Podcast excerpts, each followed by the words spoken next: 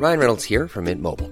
With the price of just about everything going up during inflation, we thought we'd bring our prices down. So to help us, we brought in a reverse auctioneer, which is apparently a thing. Mint Mobile unlimited premium wireless. Ready to get 30, 30, bit to get 30, bit to get 20, 20, 20, bit to get 20, 20, bit to get 15, 15, 15, 15 just 15 bucks a month. So, Give it a try at mintmobile.com slash switch.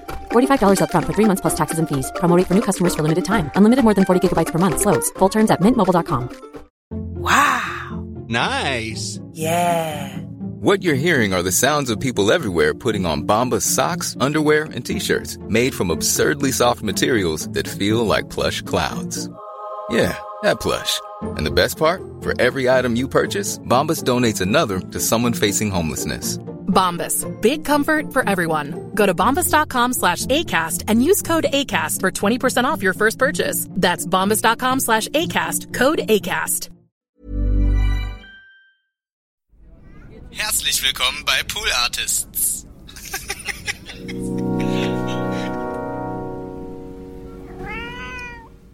Ich habe mal so einen Method-Workshop mitgemacht. mit Susan Batson. Und da ging es immer darum, den Private Moment zu knacken. Und ich war Anfang 20 und die anderen waren alle viel älter und ich musste immer Julia spielen, die auf der Bühne gerade sich entscheidet zu sterben. Jeden Tag. Und sie, jedes Mal danach, ich dachte immer so, boah, aber alles anstrengend. Und danach hat sie immer gesagt, you were so close, but it wasn't a private moment. Und ich dachte irgendwann so, Alter. Und alle haben sich da irgendwie unfassbar peinlich vor ihr benommen, ausgezogen, geweint, was weiß ich was, äh, sich auf, dem- im Negligé auf den Boden gewälzt, um diesen private moment Ritterschlag zu bekommen. Und irgendwann hatte ich das Gefühl, das ist hier nur noch ein perfides Spiel, ein Dass sie Emotionen das einfach immer sagt, weil sie, weil dadurch die Leute irgendwie. Ich hatte irgendwie das Gefühl, sie, sie, sie ähm, braucht die Emotionen der anderen. Und irgendwann habe ich gesagt, you know what? I think it was a private moment. But if you can't see it, it's not my problem. oh, wow. War dann das war so semi-gut. Ja, gute Stimmung dann danach im Raum.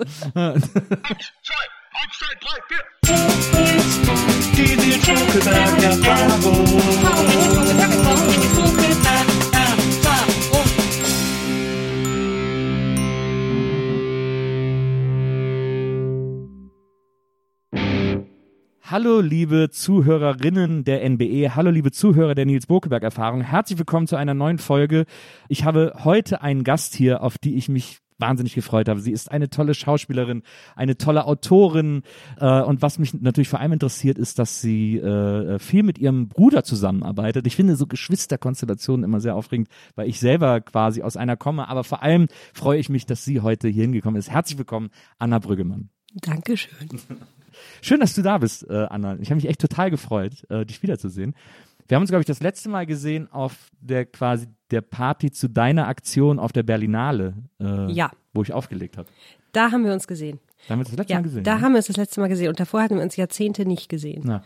Und äh, da haben wir uns gesehen und gequatscht. Ja. Genau, da haben wir es gesehen. Bei der, bei der Party zu Nobody's Doll. Genau. Ja, da warst du natürlich sehr eingespannt, weil, das, weil du ja diese Aktion angestoßen hast äh, zur Berlinale. Ich war nicht nur eingespannt, ich war angespannt, weil irgendwie Ja, zu wenig Leute zu dieser Party kamen, weil wir zu wenig eingeladen hatten und Ja. die, die es mit mir organisiert hat, die ganze Zeit nur bet- rumgerannt ist und gesagt, hat, das wird ein Desaster, das wird ein Desaster. und ähm, auch die ganze Aktion war so wahnsinnig anstrengend, weil die ganze Zeit die einen Leute fanden es, es gab nur Lover oder Hater. Ja. Und ähm, ich mache sowas nie wieder. Das ist so ähnlich wie irgendwie in der, in der fünften Klasse war ich mal Klassensprecherin Ja. und dachte danach auch so, ja, ganz geil, aber mache ich nie wieder. Also ich, ich, hab, ich bin Klassensprecher immer nur geworden, damit ich in den SV-Pavillon darf. Da konnte man rauchen. Gab's bei uns nicht. Ja, okay. Machst du natürlich, hat es wirklich gar keine Benefits. Nur Stress.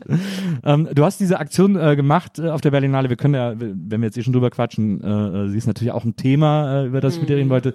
Du hast zur Berlinale diese Aktion gestartet, ähm, Hashtag Nobody's Doll, ähm, mit der du sagen wolltest, äh, Leute, können wir uns mal bitte alle ein bisschen beruhigen an der Anziehfront, weil irgendwie von Frauen immer erwartet wird, äh, auf 100.000 Zentimeter äh, Absätzen im Abendkleid über den Teppich zu, zu stolzieren, während Männer irgendwie, ja, ziehen Anzug anreicht. Ähm, und da wolltest du quasi ein, ein Zeichen gegensetzen. Ja, das war eigentlich, ich denke im Nachhinein, ich hätte gar nicht Nobody's Doll machen sollen, sondern Nobody's Body, weil ich ja eigentlich auch noch mit meinte, können wir uns alle mal beruhigen an der Körperfront. Und das war eigentlich als Aufhänger, weil das war ja bei MeToo und alle in Hollywood sind ja rumgerannt und haben gesagt, Hashtag I'm a Feminist. Ja. Und dachte ich so, ey, wenn man den Körper so krass kasteit, die sind, also die sind alle so dünn und ja. so durchtrainiert. Ja. Und natürlich alle ge, geliftet, gespritzt und was weiß ich was. Und, und ja, diese Abendkleidung ist Teil des Gesamtpakets. Ich finde sie nicht bequem. Und ähm, ich finde sie manchmal schön, aber bequem ist sie nicht. Und dann dachte ich so, das passt einfach nicht zusammen. Das ist eine wahnsinnige Diskrepanz zwischen dem, was man verkörpert und dem, ja. was man sagt. Ja. Und deswegen denke ich im Nachhinein, ich hätte den Bogen viel größer spannen sollen. Und, ja. Ja, hinterher ist man immer schlauer, ne? Hm. aber du hast dann, Wie ist das erst in 40 Jahren? aber du hast dann so ein, äh, du hast so ein sehr äh, äh, starken Text geschrieben, ähm, habe dann auch irgendwie noch schnell eine Homepage geschaltet, dieser Text, diese Art Manifest, äh, das dann überall verbreitet wurde. Es gab dann auch, sind auch alle äh, mit Buttons über, über den Teppich bei der Berlinale gelaufen, um darauf hinzuweisen. Also es hat ja schon für Aufruhr gesorgt. Du hast ja schon so ein paar Interviews auch gegeben, wo du das quasi immer rechtfertigen. Es war so lustig, ich habe so ein paar Interviews gesehen, wo quasi die empörte äh, Ausgangssituation des Interviews war. Anna Brüggemann will in Tonschuhen über den roten Teppich. Und das ist, und da habe ich gedacht, das ist ja so eine totale, so ein totaler 50er-Jahres-Skandal. Fand, ja, äh, fand ich auch. Also, aber das äh, war ein Riesending und ich meine, also das Gute bei der Sache ist, dass ich schon finde, dass es sich seitdem entspannt hat. Ist es so? Ja, ich sehe immer mehr Frauen, die halt irgendwie ja. drüber laufen. Und ich glaube schon, dass wenn man halt quasi, also mir, zu mir sind auch ganz viele Kolleginnen gekommen, die gesagt haben, Mann, ich dachte immer, das bin nur ich. Ja. Ich dachte immer so, okay, ich will das halt nicht anziehen oder ich fühle mich halt nicht wohl. Aber dass man halt einmal sagt, nö, das ist ein generelles Problem, das können wir hier mal ansprechen. Ich glaube, das hat dann doch viele befreit. Oh ja. Und ähm, was ich, womit ich nicht gerechnet hatte, manche haben sich halt auch angegriffen gefühlt.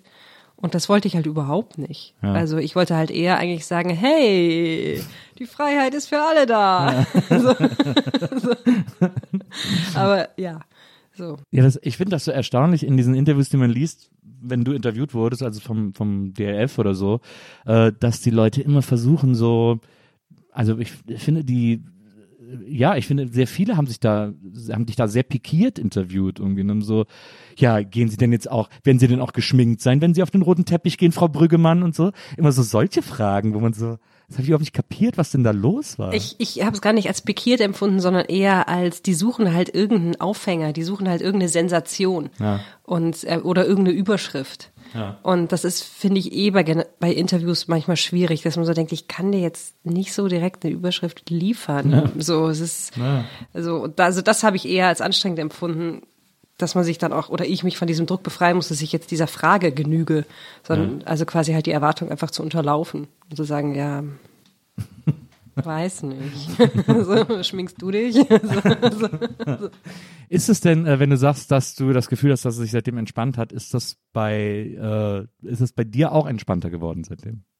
Ja, also ich hatte so eine komische Kurve. Ich habe, als ich angefangen habe, ich habe ja früh angefangen mit Drehen und mit Premieren und so bin ich immer irgendwie rumgelaufen ja. und dachte so, naja, ich, die Leute sehen ja, dass ich was als Schauspielerin kann und mein Bruder läuft ja auch immer irgendwie rum.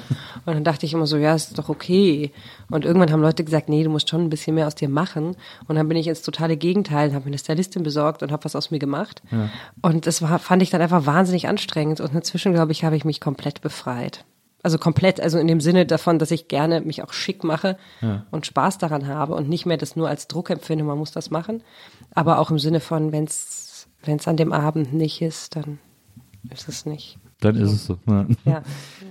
Bei der äh, Nils Bokelberg-Erfahrung sind wir immer darauf erpicht, dass es unseren Gästen äh, so gut wie möglich geht und sie sich so wohl wie möglich fühlen. Äh, deswegen fragen wir immer nach Snacks. Ähm, du wolltest erst Gin Tonic, ja. hast dann aber umgeschwenkt auf äh, alkoholfreies Radler, weil du gerade eine Stirnhöhlenentzündung oh. hinter dich gebracht hast. Ja, ärgerlich, oder? Ja, oh, ja. ist auch, also ich meine, eine Stirnhöhlenentzündung ist auch wahnsinnig ärgerlich. Ist wahnsinnig ärgerlich. Ich habe sie, Gott sei Dank fast, eigentlich ist sie schon rum, ja. so, aber ich muss halt noch Antibiotikum nehmen, ja. morgen noch.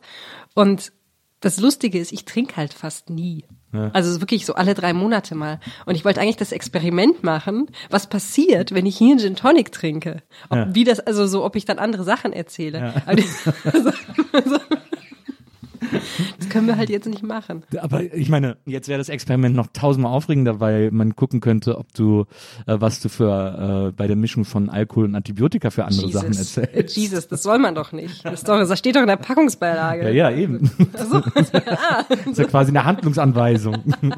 Ah, ah, Nils, du denkst an einen ganz anderen Bahn. Ja, absolut, absolut. Ähm, und auf jeden Fall haben wir dir jetzt alkoholfreies Radler, Salzbrezeln wolltest du unbedingt haben, äh, haben wir auch besorgt. Ja, wollte ich aber eigentlich für einen Gin Tonic haben, um nicht zu betrunken zu werden. Aber zum alkoholfreien Radler gehen sie, glaube ich, auch. Ja. ja. Auch um nicht zu betrunken zu werden. Das ist ja immer, so, ich glaube, es ist immer, ich glaube, man darf es alkoholfrei nennen, wenn es irgendwie 0,05 äh, Alkohol hat oder so. so Wahrscheinlich ich glaub, weniger als Apfelschorle oder so. Äh, ich habe so ein super Mini-Müh-Alkohol ist da trotzdem immer drin. Und dann geht's darum, äh, dass wir äh, bei unseren Gästen, wir stellen ihnen immer äh, Bilder hin ihrer Idole oder ihrer Vorbilder. Und ähm, ich habe mich bei dir dumm und dusselig gesucht, äh, um zu gucken, ob du in irgendeinem Interview mal erzählt hast, ob du irgendein Idol, ein Vorbild hast und es war nichts zu finden. Es hat mich, ich bin echt verzweifelt. Und dann habe ich gedacht, naja, eigentlich sind die Bilder ja dafür da, dass man sich wohlfühlt. Und dann haben wir beschlossen, deinen Bruder hier äh, in unseren Bilderrahmen zu stecken, weil der ja so eine vertraute Umgebung für dich ist und äh, du dich dann damit vielleicht wohlfühlst, wenn wir dir, wenn wir dir den hier hinstellen. Ja, finde ich super. Ich habe auch wirklich die Sekunde, bevor ich hier reingekommen bin, noch mit ihm telefoniert. Naja. Insofern ist es so ein bisschen so, hä, wir haben es doch gerade gesprochen. Jetzt stehst du da. So. Und ihr habt halt hier im Mannerschnitt stehen, hast du gesagt, habt ihr hier immer stehen. Ja. Aber äh, eine meiner besten Freundinnen ist eben Franziska Weiß und die kommt ja aus Wien Ja. und hat genau diesen Mannerschnittenspender mal Dietrich. Also äh, alles miteinander. äh, Also äh, quasi sind Franziska und Dietrich dabei. Ja, ja, sehr gut. Muss ich aufpassen, was ich sage. Ist auch, äh, Mannerschnitt ist auch so ein krasses Wiener äh, äh, Ding irgendwie. Aber die gibt's ja auch schon ewig und ich meine, Wiener haben die schon immer auch gegessen, aber äh, so, dass die so populär wurden, ist hier auch erst seit ein paar Jahren, habe ich das Gefühl. Ehrlich, also mich erinnern die an so Zugfahrten im D-Zug Ende der 80er zu meiner Oma. Ja. Die hat in Wien gelebt, oder? Nö, in Kassel. Das Wien Deutschlands. Ja, sagt man. Aber also ich meine, dass wir so für so Zugfahrten so was ganz Besonderes, es gab Mannerschnitt. ja. Ja, ja. Aber ich vielleicht, vielleicht irre ich mich auch. ich habe die früher immer äh, vom Aldi bekommen. Da hießen die einfach äh, äh, Napolitaner Schnitten. Nee, wir hatten die echten Mannerschnitt. Ich habe immer Kindercola am Aldi bekommen. Ach, die habe ich so geliebt. Ey, ich hab, ich bin ja bis ich sieben war in Südafrika aufgewachsen. Ja. Und mir ist irgendwann aufgefallen, ich habe da auch immer Cola getrunken. so als Kind. Ich weiß gar nicht, meinen Eltern war das anscheinend irgendwie. Deswegen war es für dich auch, du hast gesagt, wär, du hättest doof gefunden, als du als Kind da weggezogen bist. Ja, ja, man findet ja Umzüge immer doof, ne? Also es, wir sind ja so, wir sind erst von Südafrika nach Stuttgart, dann von Stuttgart nach Markstadt, das ist bei Stuttgart, und dann von Markstadt nach Zeitlan-Laub. Laub ist bei Zeitlan, Zeitlan ist bei Regensburg. Also deine Eltern hatten offensichtlich das Ziel, dass es immer kleiner wird. Ja, immer beschaulicher. stimmt, stimmt. Angefangen haben sie in München. Stimmt. Ja. Komm, lass uns verkleinern. Okay, Südafrika. Na, das ist irgendwie auch nicht. Lass uns noch weiter Ja, verkleinern. Zeitlang Laub. Ja, aber auf jeden Fall dachte ich, dass so Sprite und was gab's halt da alles in Südafrika? Sprite und Coca-Cola und Kentucky Fried Chicken und Pizza Hut. Ich dachte, das sind alles südafrikanische Erfindungen. Ach, wirklich? Ja. Du bist da in, äh, in, bist in Südafrika, glaube ich, eingeschult worden Mhm. und dann, weil äh, deine Eltern äh, sind Germanisten, habe ich mal irgendwo, hast du Mhm. mal irgendwo erzählt, und deswegen immer, also dein Vater hat eine Professur in Südafrika bekommen. Ja, es ist alles, es klingt alles, es ist so ein bisschen komisch. Mein Leben klingt, wenn man es erstmal so erzählt, so wahnsinnig gut bürgerlich und gediegen. Bildungsbürgertum. So ja. Bildungsbürgertum. Wenn man die Details erzählt, ist es halt einfach nur noch der helle Wahnsinn. ist wirklich so. Also weil, ähm, und ich bin irgendwann dazu übergegangen, das aber zu erzählen, weil die Leute mich sonst völlig falsch einschätzen. Ja. Weil die denken, das ist so eine Bilderbürger, Bildungsbürgertum-Ballerina. Bilderberger. Eine Bil Bilderberger Frau. Ja, wollen wir nicht. So. Nein, Also äh, ich habe ja noch eine Zwillingsschwester, die äh, schwer körperbehindert ist und zwei große Geschwister, eben Dietrich und noch Charlotte. Ja. Und wir waren also vier Kinder und mein Vater meinte, dass er in München forschen muss. Der war vorher in Irland, hatte eine Professur und hat dann gesagt, nee, ich muss in München weiter forschen. Irland? In Irland. okay. Und dann war er also zum Forschen in München und dann hatte er plötzlich vier Kinder und musste die ernähren. Und dann dachte er, es ist eine Bombenidee, nach Südafrika zu gehen. mit Na, eigentlich ist sie gar nicht so schlecht. Ich Idee. weiß nicht. Vier Kinder, eins schwer behindert. Ja, aber Und diese Wetter? Professur, ja, gutes Wetter. Diese Professur war auch nicht irgendwie unbegrenzt. Es war erstmal eine Probezeit von drei Jahren. Ja. Was ich, also, äh, und diese Probezeit hat dazu geführt, dass mein Vater völlig durchgedreht ist und Paranoia bekommen hat in Südafrika. Dass er nicht gut genug ist, oder? Nö, Paranoia insgesamt. Nö, keine, keine Paranoia, dass er nicht gut genug ist, eher so eine Paranoia, dass die Freimaurer hinter ihm her sind und solche Sachen. Wirklich. Und ja, und das hat dann dazu geführt, dass er zur Priesterbruderschaft St. Pius X. gegangen ist, streng katholisch. Wow. Also in anderen Worten, also, und ähm, dann hat er fortan immer geforscht und gleichzeitig irgendwie so, so katholische Blättchen vollgeschrieben. Das ist ja krass. Ja, und wir haben halt dann immer irgendwie von irgendwelchen Leuten geliebt, die meine Eltern halt unterstützt haben. Ja. Das heißt, ich habe immer erzählt, ja, ja, mein Vater ist Professor. Aber eigentlich war das nicht so die ganze Wahrheit. Crazy, crazy Ja. dude. Eher so. Ja. Aber, aber es ist so interessant, also das mit der Pius-Bruderschaft habe ich auch mal gelesen, aber da hast du dann mal im Interview erzählt, ja, das fand er ein paar Monate interessant und dann sind wir da auch wieder rausgegangen. ein paar Monate habe ich gesagt, kann ich nicht gesagt haben. Das, Das waren war- ein paar Jahre. Wirklich? Ja. Ja, ja, ja, ja, ja. Also, das war, Und wie, wie, äh, war das noch in Südafrika oder war das dann wieder in Deutschland? das war noch in Südafrika, aber in Deutschland auch noch. ja. Also, Und da musstet ihr dann immer zu diesen, das ist ja dann so, so super high katholisch. ja, das ist, der Gottesdienst dauert zweieinhalb Stunden. Gott, oh mein Gott. So, und, äh, und man darf auch vorher nichts essen. Und die Kirche ist aber 20 Kilometer weit weg. Und so, das war so. Und auch, pff, also es ist für jeden Sonntag, ne? Jeden so, Sonntag Kirchen. Ist das so eine Freikirche, die dann auch so komische Säle nur als Kirche haben oder so? Also es ist keine Freikirche, sie ist auch keine Sekte, weil die nehmen kein Geld von ihren Ja. so, also die du kannst äh, auch jederzeit aussteigen oder so, sowas ist das nicht. Es ist wirklich einfach nur, die sagen einfach, das ist jetzt wirklich nerdig. Das zweite Vatikanische Konzil war falsch. Ja. Wir machen das wie vorher. Wir lesen die Messe auf Latein. Und glauben, also, und natürlich vertreten wir auch diese ganzen alten konservativen Werte en passant. Ja. Und ähm, ja, das ist schon immer in irgendwelchen komischen Räumen. Räumen. so. So. Das ist ja, das ist ja schräg. Mhm. Aber dass der auch da, dass der in, in Südafrika dann so, also ich meine, dann macht es natürlich Sinn, sich zu verkleinern, weil je kleiner der Ort, desto besser hat man den Überblick sozusagen. Nee, ich glaube auch, ich meine, sechs Leute. Wir brauchten immer ein Haus, das einigermaßen bezahlbar ist und behindertengerecht und eine Behindertenschule in der Nähe. Ah, okay. Also das heißt, es waren schon Bedingungen, die quasi ähm, die Quadratur des Kreises waren. Ja. So, und deswegen dann auch immer diese vielen Umzüge. Ja.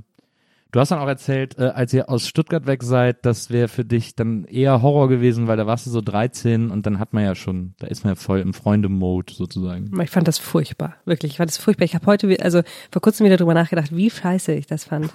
So, ich, ich weiß es nicht. Wir, wir haben doch so schön gewohnt, so am Feldrand und ich hatte irgendwie, meine Grundschulfreundin ging auf eine andere Schule, aber mit der war ich immer noch total eng und im Gymnasium hatte ich tolle Freundinnen.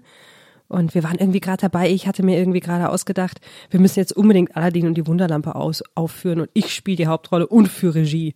So, das, also so, so war ich da drauf. Und dann, und dann sind wir nach Regensburg gezogen und ich bin aber in eine total äh, nette Klasse gekommen. Aber ich war erstmal so eingeschüchtert von diesem Schulsystem. Und wir hatten ein anderes Lateinbuch und die Lateinlehrerin war ein Drachen und hat von Anfang an gesagt, nein, jede Note von Anfang an zählt. Ich habe nur Sechser geschrieben und wusste gar nicht, wie mir geschieht. Das war wirklich, ich fand es furchtbar. Aber ich meine, ich hatte Glück, ich bin dann in den Theaterjugendclub gegangen von Regensburg. Hab da meine besten Freundinnen kennengelernt, mit denen bin ich bis heute eng und das war dann super. Ja. Also zum Aufwachsen war Regensburg eigentlich super. Das war total geschützt, aber halt trotzdem eine Unistadt. Man findet total schnell seine Peer Group. Das war dann wunderschön, aber erstmal den Bruch fand ich richtig doof. Also ich weiß nicht mal, ob ich Schauspielerin geworden wäre, wenn wir äh, nicht umgezogen sind. Wenn du in Stuttgart geblieben wärst. Ja, Ja, wahrscheinlich nicht. aber vielleicht auch nicht, weil dann wäre ich vielleicht einfach besser in der Schule geblieben und dann wäre vielleicht auch sowas wie Medizin oder sowas eine Option gewesen. Also was hast du denn so mit 13 gedacht, was du mal wirst? Ich dachte tatsächlich, dass ich, ich fand Medizin Tierärztin, spannend. Nee, oder? nee, nee, richtig Ärztin. Richtig. Und ich fand aber auch Archäologie immer ganz geil. Ich fand Schreiben, Schriftstellerin auch spannend. Ja. Ich, äh, als ich zehn war, habe ich Nonne ernsthaft in Betracht gezogen. Naja, sagt Priest. So, War- war ein bisschen- lag in der Familie? Lag in runs in the family. Das sind alle Nonnen. Und äh, dann habe ich aber, ich weiß noch, wie ich mit 13 auch noch in Stuttgart wie eine Freundin erzählt hat, oh, in der größeren Klasse Neuntklässler oder so, haben sich voll gestritten, weil die machen auch ein Theaterstück und die eine spielt jetzt die Hauptrolle, dabei will die andere halt wirklich Schauspielerin werden. Und da habe ich es erst mal gecheckt, dass das ein Beruf ist. Da dachte ich so, oh, das kann man werden. Weil ich wollte mit fünf schon, da habe ich meine Mutter gefragt, wie kommen die Leute in den Fernseher? Wie geht das? Wie kommen die da rein? Ich will das auch. So, und dann dachte ich so, ah, man kann das werden. Und als dann in Regensburg alle Uni-Optionen wegfielen, weil ich in der Schule so, so wahnsinnig schlecht wurde und weil ich auch dachte, ich gehe nie wieder in eine Institution, nie wieder, nie wieder mache ich das. Ich setze mich nie wieder so einem Zwang aus.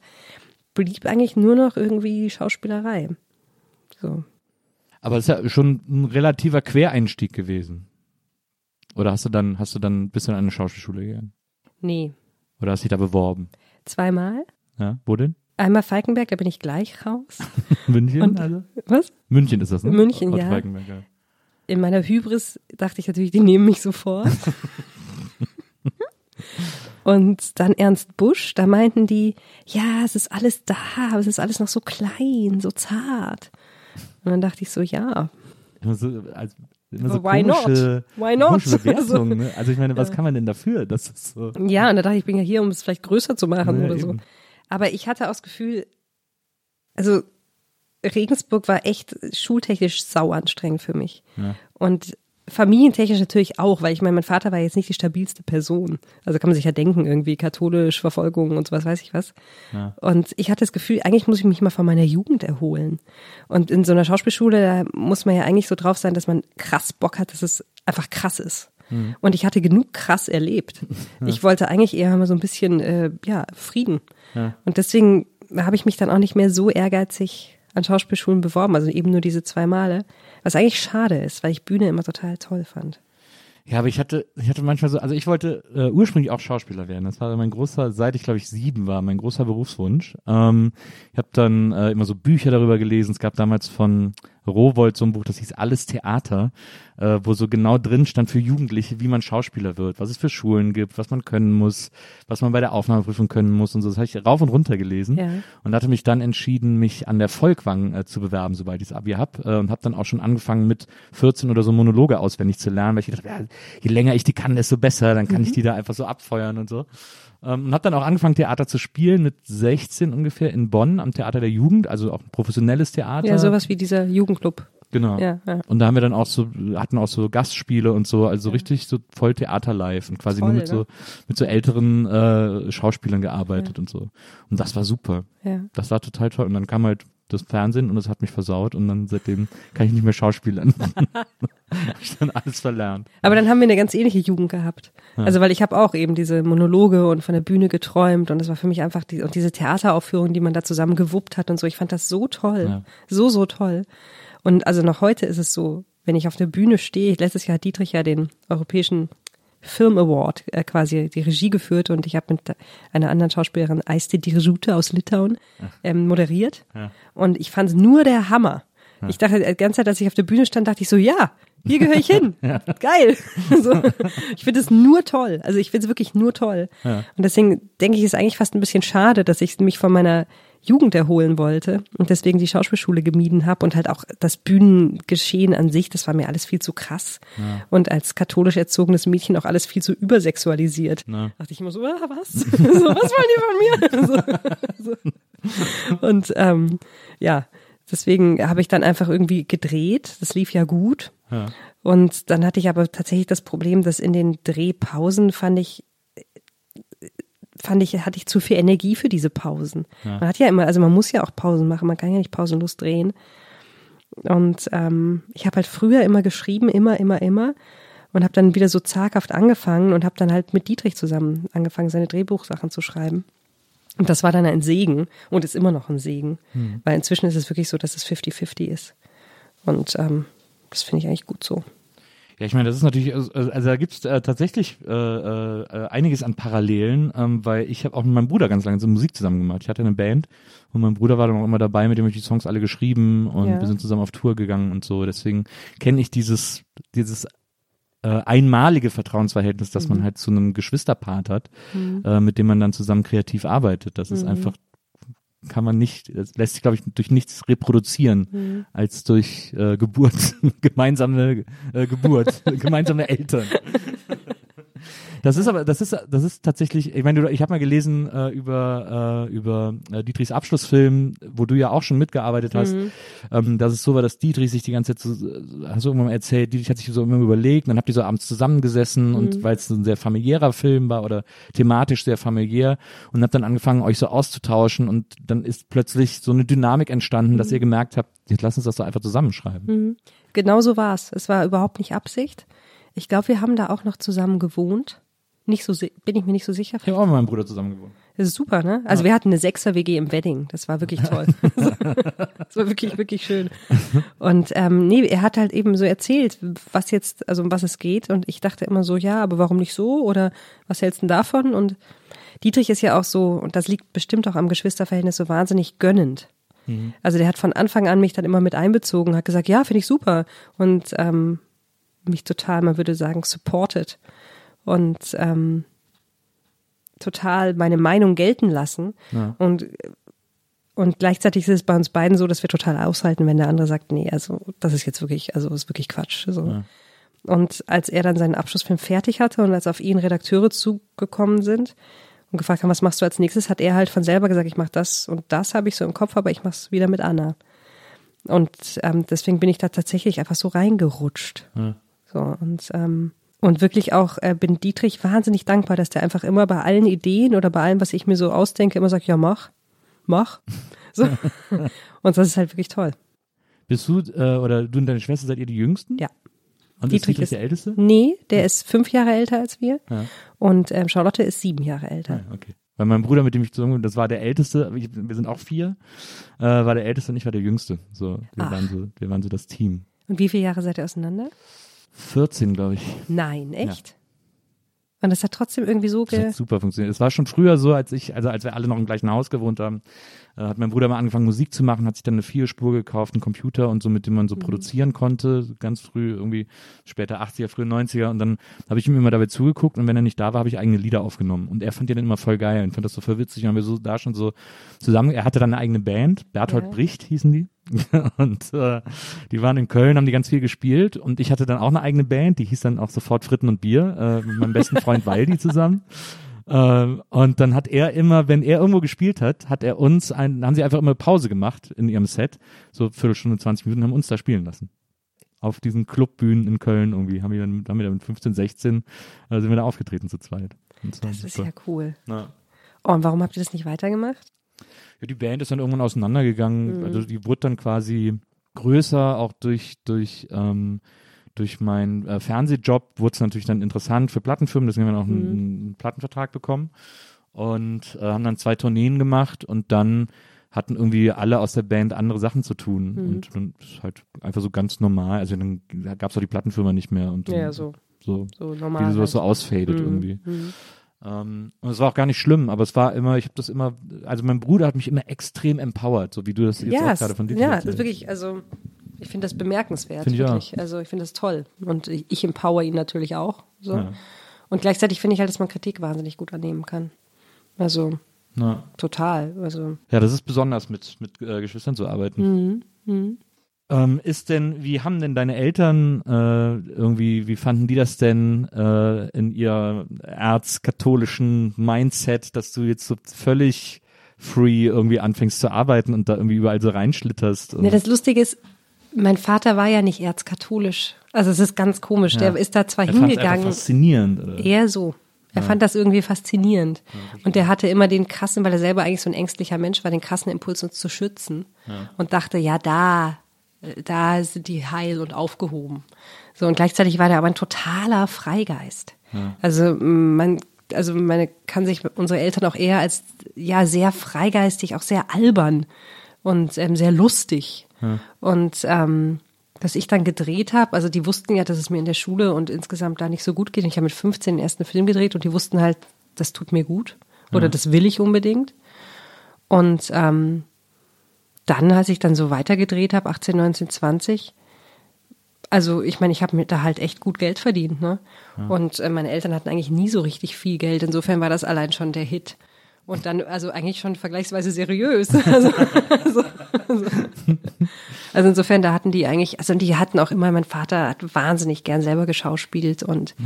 mit seinen Studenten, als er noch wirklich Professor war, irgendwie Stücke inszeniert und so. Also die hatten bei, haben beide oder hatten eine ganz, ganz große Liebe zu Theater und ja. Film und also und Film hat immer eine Rolle gespielt, Theater auch und so. Also ja. insofern.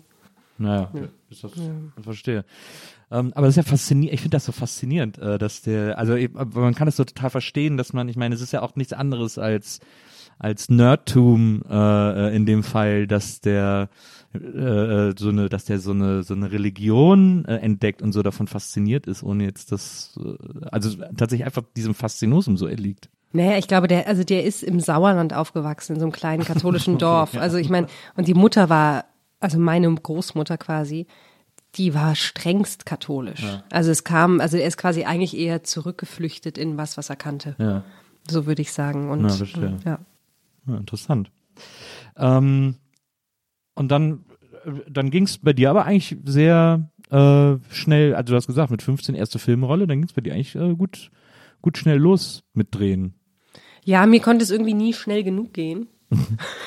so. Und ähm, weil ich eben auch so ungern zur Schule gegangen bin. Ja. Also, Welcome to my world. habe ich halt immer gehofft, dass irgendwie ein Dreh mich wieder davon rettet. Ja, verstehe. So und das, ähm, aber dann ja, also dann habe ich, ich habe auch viel gedreht, irgendwie glaube ich auch schon immer aus der Angst heraus, so von wegen, da muss genug Geld da sein, irgendwie im Elternhaus. Ich habe ja kein Backup aus dem Elternhaus. Mhm. Im Nachhinein denke ich, ich habe zu viel gedreht, hätte auch mal ein paar Sachen absagen sollen. Und ähm, ja, und so ging es dann einfach immer irgendwie weiter, ne? Also wobei irgendwie weiter, ich finde schon, dass, also zum Beispiel, das, also dass ich als Schauspielerin immer am Ringen bin, was will ich denn eigentlich? Und, ja. und immer diese Versuche, diese Balance irgendwie hinzukriegen aus Geldprojekten und Leidenschaftsprojekten und so weiter. Also ich finde schon, dass das irgendwie eine ständige Frage ist, die auch nie aufhört. Aber gibt es denn Kollegen, bei denen, ja okay, das ist wahrscheinlich eine dämliche Frage. Also, oder sagen wir mal, ich stelle es jetzt mal als Fakt in den Raum, weil das als Frage zu stellen ist wirklich bescheuert, aber äh, es gibt halt eben auch so Kollegen, die äh, wirklich für das Geld den Job machen, sozusagen. Also da ist es dann relativ leidenschaftslos und, ähm, und du ja. Ja, ich, ich, das gibt's schon und ich habe das auch mal ein, zwei Jahre probiert. Ja. Das haut für mich überhaupt nicht hin. Also wirklich überhaupt nicht. Und trotzdem mache ich natürlich äh, Jobs, wo ich denke, ja, okay, das mache ich jetzt zu zwei Dritteln fürs Geld und versuche trotzdem noch irgendwas rauszuholen. Ja. Aber ähm, fürs Band hat man hat man ein neues Team fürs Band. so habe ich das immer erklärt bekommen. Ja, ich mach's fürs Band. Ja. Also, also, ähm, nee, also also ich habe das mal versucht, quasi so zu sehen, so von wegen, hey, es ist ein Job und damit verdiene ich mein Geld. Ja. Der muss nicht immer Spaß machen. Ja. Aber irgendwie haut das für mich nicht so richtig ja. hin. Also mir geht's da nicht gut dabei. Ich komme dann immer wieder nach irgendwie, ich schaffe das vielleicht einen Film lang und dann nach drei Filmen denke ich, scheiße, ich ähm, wechsel Beruf. so, ich will nicht mehr ans Set. Ja. Du hast ja so, du hast mal in einem Interview gesagt, dass du es äh, ganz unangenehm findest, an Sets zu sein. Habe ich gesagt? Das ist, man hat immer das Gefühl, man steht irgendwie im Weg oder so, oder man ist da nicht erwünscht. Echt? Ja.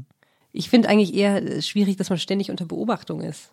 Ja. Also ich will eigentlich immer nur in Ruhe gelassen werden. Und ähm, nat natürlich fragen netterweise einen dauernd Leute, ob es einem gut geht. Also vor allem, wenn man halb ernst so irgendwie vor sich hinguckt oder über die Rolle nachdenkt, dabei lächle ich ja nicht. Ähm, dann, äh, dann fragen halt Leute, ist, also ist ja auch ihr Job zu fragen, ob ich genug getrunken habe, ob es mir gut geht oder ja. die Maskenmänner sagt, ah, kann ich hier kurz den Lidstrich und so weiter und so fort. Und ich denke einfach immer nur, ich will in Ruhe gelassen werden. Aber wessen Job ist es denn am Set, dich zu fragen, ob du genug getrunken hast? Naja, nicht, ob ich genug getrunken habe oder ob ich was trinken will, weißt du, ja, so rum. Ja. Also, und ähm, ja, ich finde auch immer, also ich mag am liebsten Filme, in denen quasi man nicht in die Maske muss, ja. und einfach quasi sich das Kostüm überzieht und losspielen kann. Dogma. Mhm. Also vom, vom, von der Arbeitsweise her ist es das Beste. Ja. Weil man dann auch irgendwie probt und dann dreht und durchdreht. Also, ja. Wie schafft man das? Das ist eine Frage, die ich mir stelle. Ich habe mal so zweimal einen Film mitgespielt, das war wirklich ein Totalausfall. Eine völlige Katastrophe. Ähm, ich war so schlecht, finde ich. Äh, also äh, nicht auszuhalten. Und ich frage mich immer, ähm, und ich kenne ja auch verschiedene SchauspielerInnen ähm, und, und war auch oft an Sets und habe irgendwie allen oft bei der Arbeit zugeguckt und fand das immer ganz aufregend und toll. Und äh, ich würde das auch immer noch gerne können. Ich frage mich, wie schafft man das? Wie kommt man ich habe das Gefühl, ich, es gibt da einen Teil, an den ich nicht rankomme. Das ist ja quasi auch die Kunst des Schauspielens, dass man da, dass man das schafft, etwas so freizulegen äh, in sich, dass das meinetwegen auch angreifbar ist oder so, oder zumindest so wirkt. Ähm, wie schafft man das? Mh, nicht, also da nicht das einfach alles um sich zu vergessen. Wie schafft man das, da sowas freizulegen? Ich weiß es nicht. Wahrscheinlich, weil du es schon so lange machst.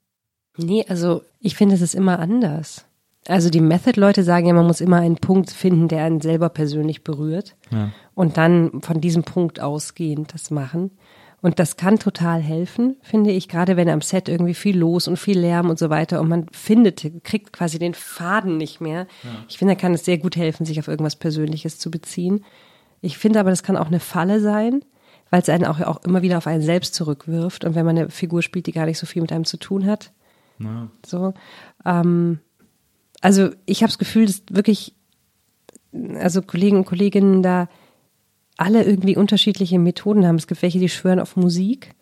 Die hören dann vor Heulszenen einfach Musik. Musik ist ja ein totaler Trigger.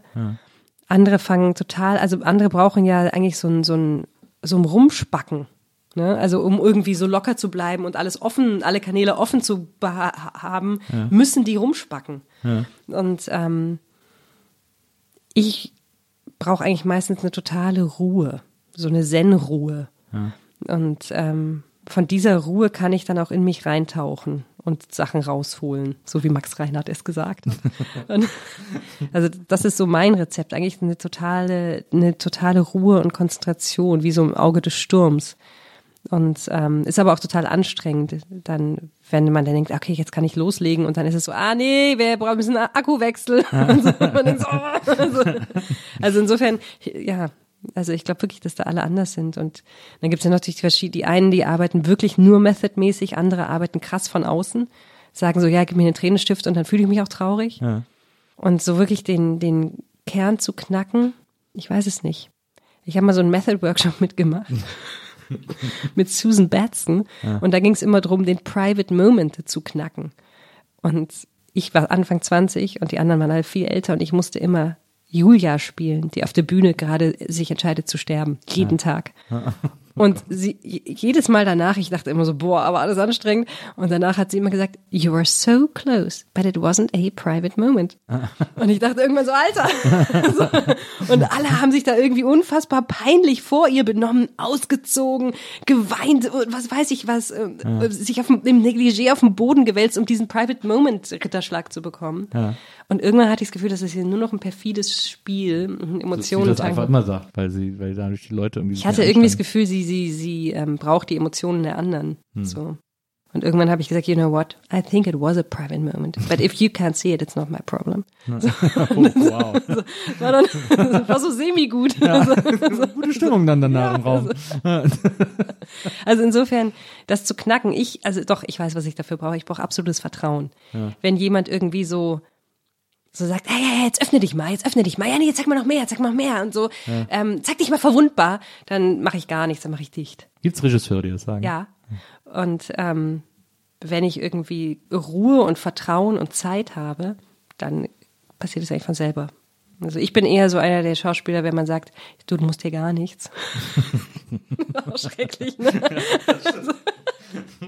Ich meine, das Ding ist ja auch, man muss ja auch sagen, dass vor allem Regisseur ist ja eigentlich äh, der ausgedachteste Beruf von allen. Also gerade am Set finde ich irgendwie. Das ist, so- also ich habe ja auch Regie studiert an der Ja. HFF in München Ja. und äh, ich fand immer so, ich habe, wenn ich dann so Sachen inszeniert habe oder so, habe ich so bei bei so der Hälfte der Anweisungen, die ich gegeben habe, habe ich stand ich dann so plötzlich neben mir, habe mich so von außen betrachtet und habe gedacht, das ist doch jetzt einfach so eine auswendig gelernte Anweisung, die ich gar nicht fühle oder gar nicht oder gar nicht brauche oder gar nicht so sehe oder so, sondern so ein bisschen auch so, was ich glaube, was auch einem Schauspieler hilft oder was irgendwie für die Situation an. Also ich habe quasi Regisseur gespielt im Grunde genommen. ja. Äh, das fand ich immer ganz verwirrend bei dieser Arbeit. Ich finde den gar nicht so ausgedacht. Ich finde den eigentlich ziemlich, ich finde, also ich verstehe bei manchen, also bei vielen Regisseuren nicht, warum sie Regisseur sind. Ja. Aber ich finde, wenn man das wirklich mit Leidenschaft ist, das ist ein wahnsinnig schöner Beruf. Also ich glaube, irgendwann will ich auch mal Regie führen, weil man kann, man kann mit Bildern arbeiten, man darf mit Schauspielern arbeiten ähm, und man kann das ja Ganze wie so ein, eine Symphonie zusammenführen und das ist eigentlich wahnsinnig toll, finde Ja. ich. So, ähm, irgendjemand, wahrscheinlich mein Bruder, nee, es war nicht mein Bruder, irgendjemand anders hat mal gemeint, es gibt die einen Regisseure, die, die reizt beim Regieführen das Machtding und die anderen reizt das Künstlerische und die mit dem Machtding haben oft nicht so das Künstlerische und die mit dem Künstlerischen haben oft nicht so das Machtding. Und, Da habe ich wohl in die zweite Gruppe gehört.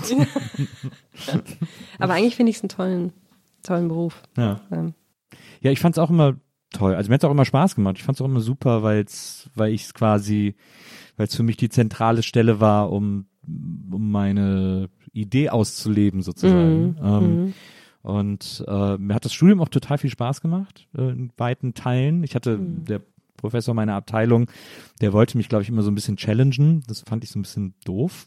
Also so, der hat ganz oft mir so ein blödes Feedback gegeben. Oder so, oder so Sachen gesagt, die er irgendwie nicht gut fand. Und dann hat mir jemand anders erzählt, dass er ihm im Vertrauen gesagt hat, fand er voll gut. Ja, ja, das sind ja zwei Schulen.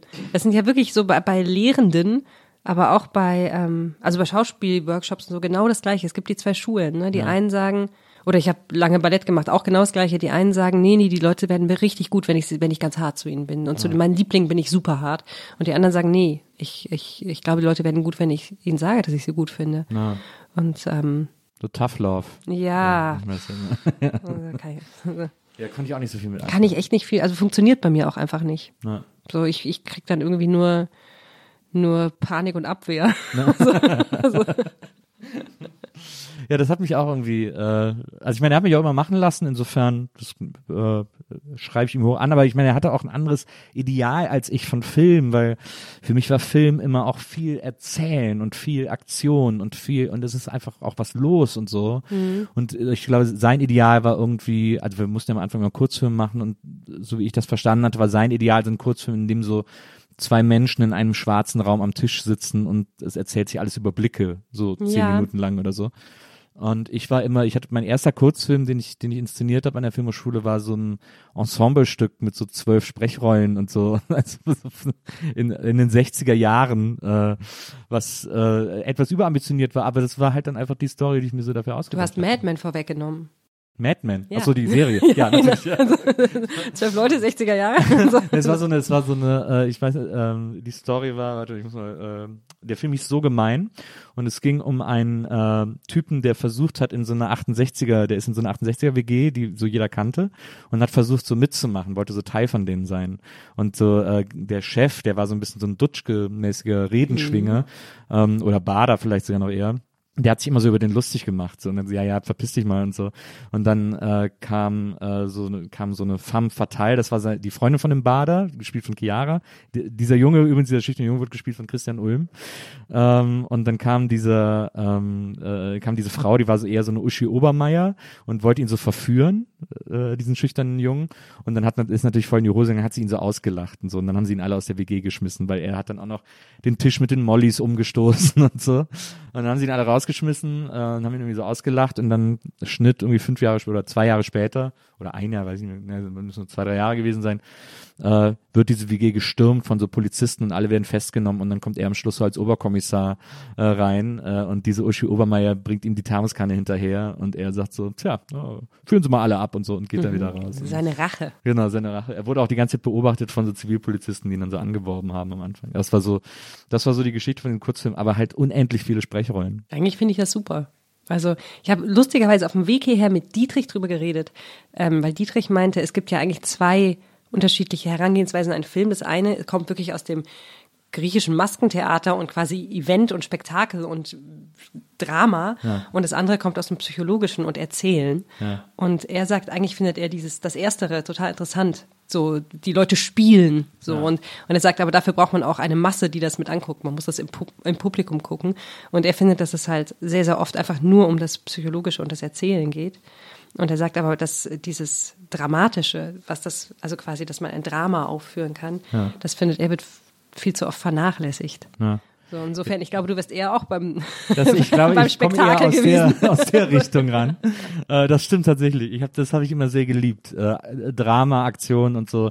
Ich hatte auch ich einen äh, Drehbuchprof, mit dem ich super gut klargekommen bin, äh, Michael Gutmann, Mhm. äh, der das auch ähnlich gesehen hat. Der wollte auch mal, dass was passiert und dass es irgendwie aber natürlich Sinn macht. Aber so, mit dem ich, das habe ich geliebt, mit dem zu arbeiten. Alle Studenten haben den gehasst, also äh, bei uns Mhm. damals irgendwie, weil er denen viel zu fordernd war.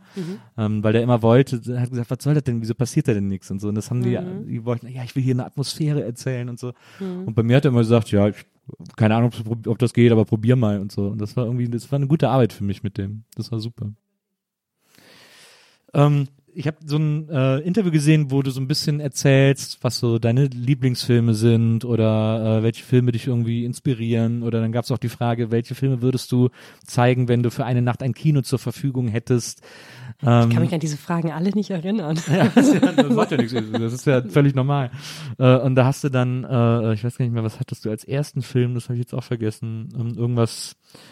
Ähm, das kriegen wir zusammen, aber dann, äh, also da habe ich noch beim ersten Film gedacht, so, oh ja, cool und so, kann man ja irgendwie dann so einen schönen Abend mit Freunden im Kino und dann hast du gesagt, und dann den ganzen Abend irgendwie Ingmar Bergmann, Habe ich gesagt? Da muss ich Mitte 20 gewesen für sein. Ingmar Bergmann, nee, ist nicht so lange her, ist glaube ich ein, zwei Jahre her, das Interview. Ich glaube, letztes Jahr war das, glaube ich. Das war für, ein- für ein European, fürs European Film Film Festival oder so. Aber ich habe eigentlich nur einen Bergmann-Film, den ich richtig toll finde. Den kann man natürlich in Dauerschleife gucken, aber wahrscheinlich bringt man sich dann auch um. Also, also, Das halte ich auch für gefährlich, so einen ganzen Abend Ingmar Bergmann-Filme zu gucken. ja, also ich finde manche auch wirklich sehr verstaubt und behäbig und irgendwie. Was ist denn dein, was ist denn Ich finde Herbstsonate total toll. Mit Liv Ullmann und Ingrid Bergmann in ihrer letzten Rolle. So ein Mutter-Tochter-Drama. Unfassbar hart. Ja. Aber ich finde es wirklich, wirklich gut. Und ähm, habe den aber schon, ist lange her, dass ich den das letzte Mal gesehen habe. Ist eigentlich ganz interessant, wenn ich den jetzt gucken würde, ob, ob ich den noch gut finden würde. Aber den fand ich unglaublich ähm, uneitel und ja, so am Kern der Sache dran. Das fand ich irgendwie toll. Aber ähm, andere Sachen fand ich auch so sehr anstrengend. Also Persona oder fand ich auch anstrengend. Ja. So. Ja, allerdings. Die sind sehr hübsch beide, aber Wir haben ja in Filmgeschichte im Studium immer solche Filme geguckt und äh, morgens im Kino und da habe ich sehr oft die ersten fünf und die letzten fünf Minuten gesehen ja, und bin dann einfach eingeschlafen. ja, ja. Ich glaube, es geht, ging ganz, ganz vielen. Ja. Ja. Also, also. Aber was sind denn so, ich meine, dass, dass du dann den Film irgendwie so sehr exemplarisch genannt hast, du magst schon eher so Filme, wo es so ein bisschen, sagen wir mal so, wie du gerade eben erklärt hast, von der psychologischen Richtung herkommt. Ich glaube schon. Also, wobei nicht nur. Also ich, ich bin in meinem Filmgenuss auch wirklich geprägt von diesen Luc Besson Sachen, so Ja. der Pro, Leon der Profi und das fünfte Element und so. Das habe ich tausendmal gesehen, beide Filme. Aber Luc Besson, äh, Subway ist auch ein großer äh, Lieblingsfilm von mir. Aber ist bei Luc Besson zum Beispiel ist doch so krass, wie man wirklich die, äh, also wenn man sich seine Filmografie anguckt, die Uhr danach stellen kann, wie der immer lustloser wird. Ja, ist ganz komisch, ne? Ist ganz komisch. Also ich meine, inzwischen als erwachsene Frau denke ich auch schon, schon ganz schön seltsam, seltsamer Frauengeschmack. Also, oh ja, auch schwierig. also insofern, aber so vom Filmischen her finde ich das fünfte Element echt bombastisch. Und halt auch Film ausgenutzt, auch wie diese Sängerin da auftritt und wie, wie Mila Jovovich durch diese Hochhäuser fliegt und so. Ist einfach Wahnsinn. Diese so. Gautier-Kostüme. und Ja, so, Wahnsinn. Und also das finde ich, also das ist ja nicht so psychologisch, aber ich Ja. finde es einfach toll. Und ähm, ja, aber es stimmt schon, ich mag zum Beispiel auch die Filme von Sarah Polly sehr gerne. Und ähm, die sind ja auch sehr psychologisch und fein. Und ähm, ja, aber ich, also ich mag ja, also doch, ich mag beides. Also ich mag auch, da- auch die Bombastüberwältigung im Kino. Ach stimmt, jetzt weiß ich wieder. Du hast gesagt, als ersten Film Moulin Rouge. Lerman. Wirklich? Ja. Das muss Dietrich gewesen sein. Nee, nee, jetzt hast du gesagt. Nein. Nein. naja, ich kann Aber Dietrich nicht und dich ganz letztes gut Jahr. auseinanderhalten. Nee, es kann nicht sein. Letztes Jahr auf keinen Fall. Ich, ich zeig dir nachher, wenn wir fertig Ja, sind, zeig oh ich dir das, zeig ich dir das YouTube wieder. Da hat man dich gefragt, äh, wenn man, wenn man den Kino zur Verfügung, was würdest du sagen? Hast du gesagt, zuerst Moulin Rouge, Bess Lerman und dann Ingmar Bergmann, ein paar Filme. Das habe ich gesagt. Interessant. Wow. Das fand ich auch eine gewagte Zusammenstellung. Aber äh, den hätte ich auch Lust mal wieder zu sehen. Ja, aber genau, Rouge. ich, genau das ist ja der Bogen, den Kino spannen kann, finde ich. Eben Das stimmt. dieses wirklich äh, große Bilder, große Gefühle und Hollywood und alle sehen toll aus. Ja. Und halt wirklich das, äh, die, die psychologische Überwältigung. So, finde ich beides äh, toll. das stimmt. So. Ich habe mal äh, vor vier oder fünf Jahren war das an meinem Geburtstag auch ein Kino gemietet. Da gab's hier in äh, Prenzlauer Berg so eine Bar, die im Keller ein Kino hatte. Das konnte man mieten. Und dann äh, sind alle meine Gäste ins Kino gekommen. Ähm, ohne zu wissen, was passiert. Und dann haben wir Der Brummbär mit Adriano Celentano geguckt. Einer meiner großen. Lieblings-Celentano-Filme. und sind danach, auch ohne dass alle wussten genau, wo es hingeht, äh, habe ich dann alle eingeladen ins äh, nach Charlottenburg ins Klo. So eine Kneipe, die so komplett aus 80er Jahre Humor besteht und seit den 80ern hatte auch nie mehr irgendwas jemand gemacht. Wie geil. Ja. Oh. Das ist eine Kneipe, in der der DJ zwischen jeder Platte einen Witz erzählt. das ist wirklich wahr. Da gibt's so Schnaps wie den rostigen Rudi in so Reagenzgläsern. Und die, äh, und an manchen Tischen, an denen man sitzt, können die, äh, kann der DJ den Tisch hydraulisch heben und senken. Wirklich? Ja. Das finde ich toll. Will ich sofort An einem hin. anderen Tisch Plexiglas und darunter so ein Skelett in einem Sarg und so. Will ich sofort hin, war ich noch nie. Das ist ein unglaublicher Laden. Ja, ja, also das Klo ist wirklich, also da sind wirklich die 80er stehen geblieben, aber es ist so dieses, das ist ein Grund, warum ich nach Charlottenburg fahre. So dieses, dieses 80er Jahre Berlin, das will ich da immer erleben. Mhm. Ja, ja, ja. Das gibt's da auch. Ja. Warst du schon mal im Diener, dieser Boxerkneipe? Ja, die, Diener ist auch in. Charlottenburg. Ja, ganz ja. toll. Ja. Das stimmt. Wir dürfen nicht zu viel über Kneipen reden, jetzt im Lockdown. Eines Tages machen sie alle wieder auf. Ähm, da, äh, da freue ich mich schon auf. Ich hatte ja, äh, äh, Chiara, meine beste Freundin, die du ja auch kennst, die hat ja äh, auch vor, auch vor fünf Jahren, ungefähr muss es gewesen sein, hat sie ja in Charlottenburg Theater gespielt, am Theater am Kudamm, Ja. so ein äh, Boulevardtheater, das mittlerweile abgerissen ist. ja, genau, da gab's auch eine riesige Petition und so Genau. weiter und so fort. Eigentlich stand es unter Denkmalschutz, trotzdem ist es abgerissen worden. Oh, ups. Ja, oh, die Baggerkralle, wir haben es versucht. Um Huch. Ja. Aber angeblich wollen sie es ja, wollen sie ja da in diesem Gebäudekomplex, der da entstehen soll, dann auch wieder ein Theater da unten reinbauen. ja, angeblich ja. Sie haben ja jetzt, glaube ich, eine Gastresidenz im Scala, heißt das Scala Theater? Irgendwie so da hinten. Ich weiß es nicht. Ja, naja. Aber ähm, und da, das fand ich auch so gut, ist ja auch so ein totales 80er Jahre Theater gewesen. Ähm, und dann äh, war ich auch ein paar Mal bei der Vorstellung und dann ist, geht man ja danach immer noch einen trinken. Das ist übrigens äh, echt fatal, glaube ich, am Beruf des Theaterschauspielers, Ja, glaub ich auch. dass man immer so ein bisschen braucht, um runterzukommen. Und es gibt dann immer die eine Theaterkneipe nebenan, Mhm. wo alle immer nach jeder Aufführung äh, zusammen hingehen. Mhm. Ähm, und äh, also als ich 15, als ich mit 15 Theater gespielt habe, war das noch nicht so. Aber da, Wirklich, wir sind auch immer in die eine, wir sind immer ins Lokanta gegangen. Immer. ja, wirklich. Ja, jeden Donnerstag. Erst Jugendclub, dann Lokanta. Ja. Es gehört irgendwie, man braucht das, ne, so, um, die- Ja, diese das, Spannung dann ja, abzubauen. ja, also für die Spannung, aber auch fürs Ensemblegefühl. Ja. Und also sonst ist es halt irgendwie komisch, ne? Also Wann hast du denn eigentlich das letzte Mal Theater gespielt? ja, mit 19 oder irgendwie Ah, okay. sowas. Furchtbar. Also ja, schade. Müssen wir mal, äh, schreiben wir einfach ein schönes Boulevardstück und Ja, geil. das hier. Ja. Ich wollte mal mit einem Freund zusammen, ja, planen wir auch immer noch so halb, ein äh, Musical schreiben Ja, äh, über die Erfindung der Currywurst an der Berliner Mauer. ja, mach das sofort. Es gibt eh zu wenig Musicals. so eine, so eine, so eine junge Frau, die so irgendwie in den 40ern äh, so eine Currywurst erfindet oder in den 50ern äh, und dann wird die Mauer gebaut und dann trennt sie sich von äh, der Person, die das Rezept erfunden hat. Dann zerstreiten sich in den 80ern, dann fällt plötzlich die Mauer und alles rückt wieder zusammen und die Currywurst ist vereint. Ah, Happy End trotz Rezeptklau? Ich kann nicht ohne Happy End. Okay. Ja, Man muss ja auch verzeihen können. Ach so. Ich finde, das ist, finde ich, ist eine, ist eine Fähigkeit, die den Leuten extrem, und ich merke das, also, und mit den Leuten beziehe ich mich mit ein, extrem abhanden gekommen ist, äh, verzeihen zu können. Ja, Das ist ich glaube, heutzutage. ich glaube, weil man sich und seine Emotionen so ernst nimmt. Glaube ich wirklich. ja. Also man kann irgendwie, also dass man nicht so von sich absieht und sagt, ja, okay, der Person ging es gerade anders als mir oder so. Also ich glaube, dass dass quasi man sehr achtsam ist und auf seine Gefühle sehr achtet und sehr sauer ist, wenn die nicht respektiert werden. Also das spreche ich auch über mich, würde ich mich mit einbeziehen. Ne? Also, Aber ist nicht, ich denke so manchmal darüber nach, ich ertappe mich immer wieder dabei, dass ich irgendwie äh, mit irgendwem über irgendwen spreche oder so und dann sage, ah, das ist doch, ist so ein Arschloch, äh, weil der hat mir mal vor drei Jahren das und das nicht gegönnt oder nicht, äh, da gab es eine, einen Konflikt sozusagen äh, vor ein paar Jahren und, und dann behält man das so bei, äh, so jemanden Kacke zu finden und das ist eigentlich totaler Mumpitz meinst Kappes, du? Die Frage ist halt immer, ob man erst, also ob man zu der Schule gehört, die erst verzeihen will, wenn der andere sich auch entschuldigt. Oder ob Ja, man das ja, aber das ist, ja, das ist ja nicht verzeihen. Achso, das ist nicht verzeihen? Also, wieso? Also, Wenn ich warte, dass er sich entschuldigt, dann ist es ja, dann spiele ich ja Cäsar. Das ist ja so. also man muss quasi dem anderen verzeihen, dass er einfach doof ist. Ja. Ja. Man muss sowieso die. Leute viel mehr nehmen, wie sie sind. Ja. Ja. Gut, ich werde das üben mit dem Verzeihen. Also, also, also.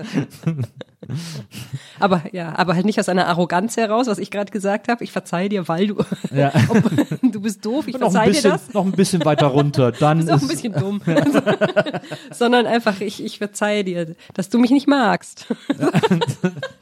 Ja, ja, das klingt natürlich auch sehr herablassend. Aber ähm, einfach, man muss doch den Leuten verzeihen, dass sie, oder nicht, ja, es ist vielleicht nicht verzeihen. Man muss, meine, äh, meine Freundin, meine Frau, muss ich ja mittlerweile sagen, ähm, die äh, habe ich auf Tinder kennengelernt und äh, habe mich in sie verliebt, weil in ihrer Bio stand nur, you can be weird as long as I can be weird. Das, Das finde ich ist das beste Beziehungsrezept, äh, das es gibt. Ja, das stimmt. Das stimmt wirklich. Ja, Mm, Das ist super. Finde ich auch. Mhm, damit ist wirklich alles gesagt. Ja. Ist super. So müsste man doch eigentlich auch durchs Leben gehen. Mhm. Also weil mit Freundschaften verhält sich ja nicht groß anders eigentlich. Und Freundschaften funktionieren super so. Ja, ja, voll. Ich denke immer dran, ich habe so ein paar Freunde, die auch zum Teil verpeilt sind, aber ich bin auch ganz viel verpeilt und so. Und denk ich, und ich denke jedes Mal so, weil viele andere dann zu mir sagen, so, äh, wart, wie lange hat er sich nicht gemeldet oder äh, wieso bist du mit dem? Und sag ich immer, ist doch, der ist halt so, ist doch scheißegal. Also Ja. ja. ich lieb den doch so. Also, es ist ganz komisch. Es- Ich kann auch bei, es gibt manche Leute, da weiß ich so, ja, die sind halt einfach so. Das ist verpeilt, meine Güte. Und es gibt andere Leute, denen nehme ich es übel. Und ich überlege gerade, wo der Unterschied ist. So, ich weiß es nicht. so. Gut, sind wir da also auch sehr weit gekommen. Ja, wirklich. Es ist auch schwer zu benennen. Also Ja. klar, es ist, es ist halt gut dünken und da, das ist halt genau deswegen dann auch der Punkt, wo man sich, glaube ich, hinterfragen muss, wieso Mhm. man, wieso mache ich da einen Unterschied? Das ist wahrscheinlich die, wahrscheinlich sind es die Punkte, die einen treffen in der Verpeiltheit, die einen, die für einen selbst da den Unterschied machen. Ja, oder die Person ist halt wichtig für einen, oder es ist wichtig, dass sie jetzt mal präsent ist und nicht verpeilt. Also, es kommt immer drauf an, also, wenn ich mich emotional committe, dann werde ich natürlich auch verletzt. Und wenn, aber wenn ich irgendwie halt, so. Naja, Mhm.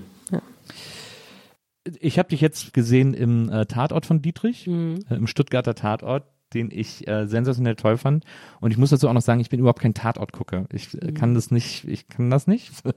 Aber äh, den fand ich super, weil ich den mega witzig fand. Ich habe mich auch gefreut, dass äh, Christiane Rösinger mitgespielt hat, Mhm. Ja. äh, weil ich ein unendlich großer Lassie Singers Fan auch immer noch bin und so. Ähm, und äh, ja, und das war so ein, so ein, das war so eine Ökogruppe, die ein Haus hatte und dann wurde da eine Leiche gefunden und alle haben sich gegenseitig beschuldigt. Dann gab es einen extrem weirden Gastauftritt von Heinz Rudolf Kunze, der dann da auch noch mitgespielt hat. Ähm, und, äh, und für mich eine der lustigsten Verfolgungsjagden, die ich seit langem gesehen Ja, habe. finde ich auch lustig. Das war mega witzig. Ja. Weil da war eine Verfolgungsjagd auf dem Fahrrad und dann Mhm. auch der Kommissar ist dann so super genervt in sein Auto gestiegen und ist dem so im Schritttempo Mhm. hinterhergefahren. Es war so lustig und ich habe so viele Kritiken gelesen, die gesagt haben, ja, was soll denn das und was für eine blöde Mhm. Verfolgungsjagd am Schluss und so. Also dieses, ich glaube, dann habe ich so drüber nachgedacht und habe ich gedacht, man kann sich doch wahrscheinlich kaum einem extremeren Brennglas unterziehen in Deutschland, als einen Tatort zu, äh, zu inszenieren, zu schreiben und zu machen, oder? Ja, ich weiß es nicht. Also, ich habe schon in so vielen Tatorten mitgespielt, dass ich da wirklich schmerzfrei bin. wirklich. Und deswegen stelle ich mich da auch hin und schwäbel, was das Zeug hält, weil ich so denke, pff, also, War das eigentlich aus, konntest du das noch aus Stuttgart? ja oder? klar, für irgendwas muss es gut gewesen sein. Also, also, also. Und wobei ich wirklich sagen muss, ich da, dass ich da sehr, sehr gerne Kind war Ja. in der Gegend. Ähm, und ich meine, Dietrich, weiß ich nicht, der hat sich mit seinen Filmen auch schon immer so krass positioniert, dass er sagt, ja, so ein Tatort, da kann ich dann ja jetzt, also er hat halt immer gesagt, ja, entweder, wenn ihr mich wollt, dann halt nur zu diesen Bedingungen, dass ich halt frei drehe. So, insofern, ähm, Dietrich ist da relativ angstfrei. Ja, und irgendwie, ich glaube, ich auch. Ja. So. Und ähm, Aber wenn man einfach sagt, ja, also es ist ja in dem Sinne eigentlich auch nicht ein Tatort. Es ist Das ja stimmt, eigentlich eher eine. Komödie. Ja, Also, genau. Ja, das fand ich auch, total. Und äh, wie, ähm, wie war denn die Arbeit an dem Film für dich? Also wie war das denn, äh, also erstmal das Schwäbeln, ich meine, wenn es dir nicht schwerfällt, dann hast du grundsätzlich so ein Dialekt, so eine Dialekt, So ein Dialekttalent? Schon. Also ich habe, also ich kann inzwischen auch ganz gut Berlinerisch, habe ich bei Dietrich in Heil auch gemacht. Und Bayerisch kann ich halt, weil wir da gewohnt haben. Und Schwäbisch kann ich, weil wir da gewohnt haben. Aber jetzt, ich könnte mir jetzt, glaube ich, schwer Hessisch antrainieren. Das finde ich echt schwierig. Wir haben da ja in Karlsruhe gedreht und auch ein paar vom Team konnten Hessisch.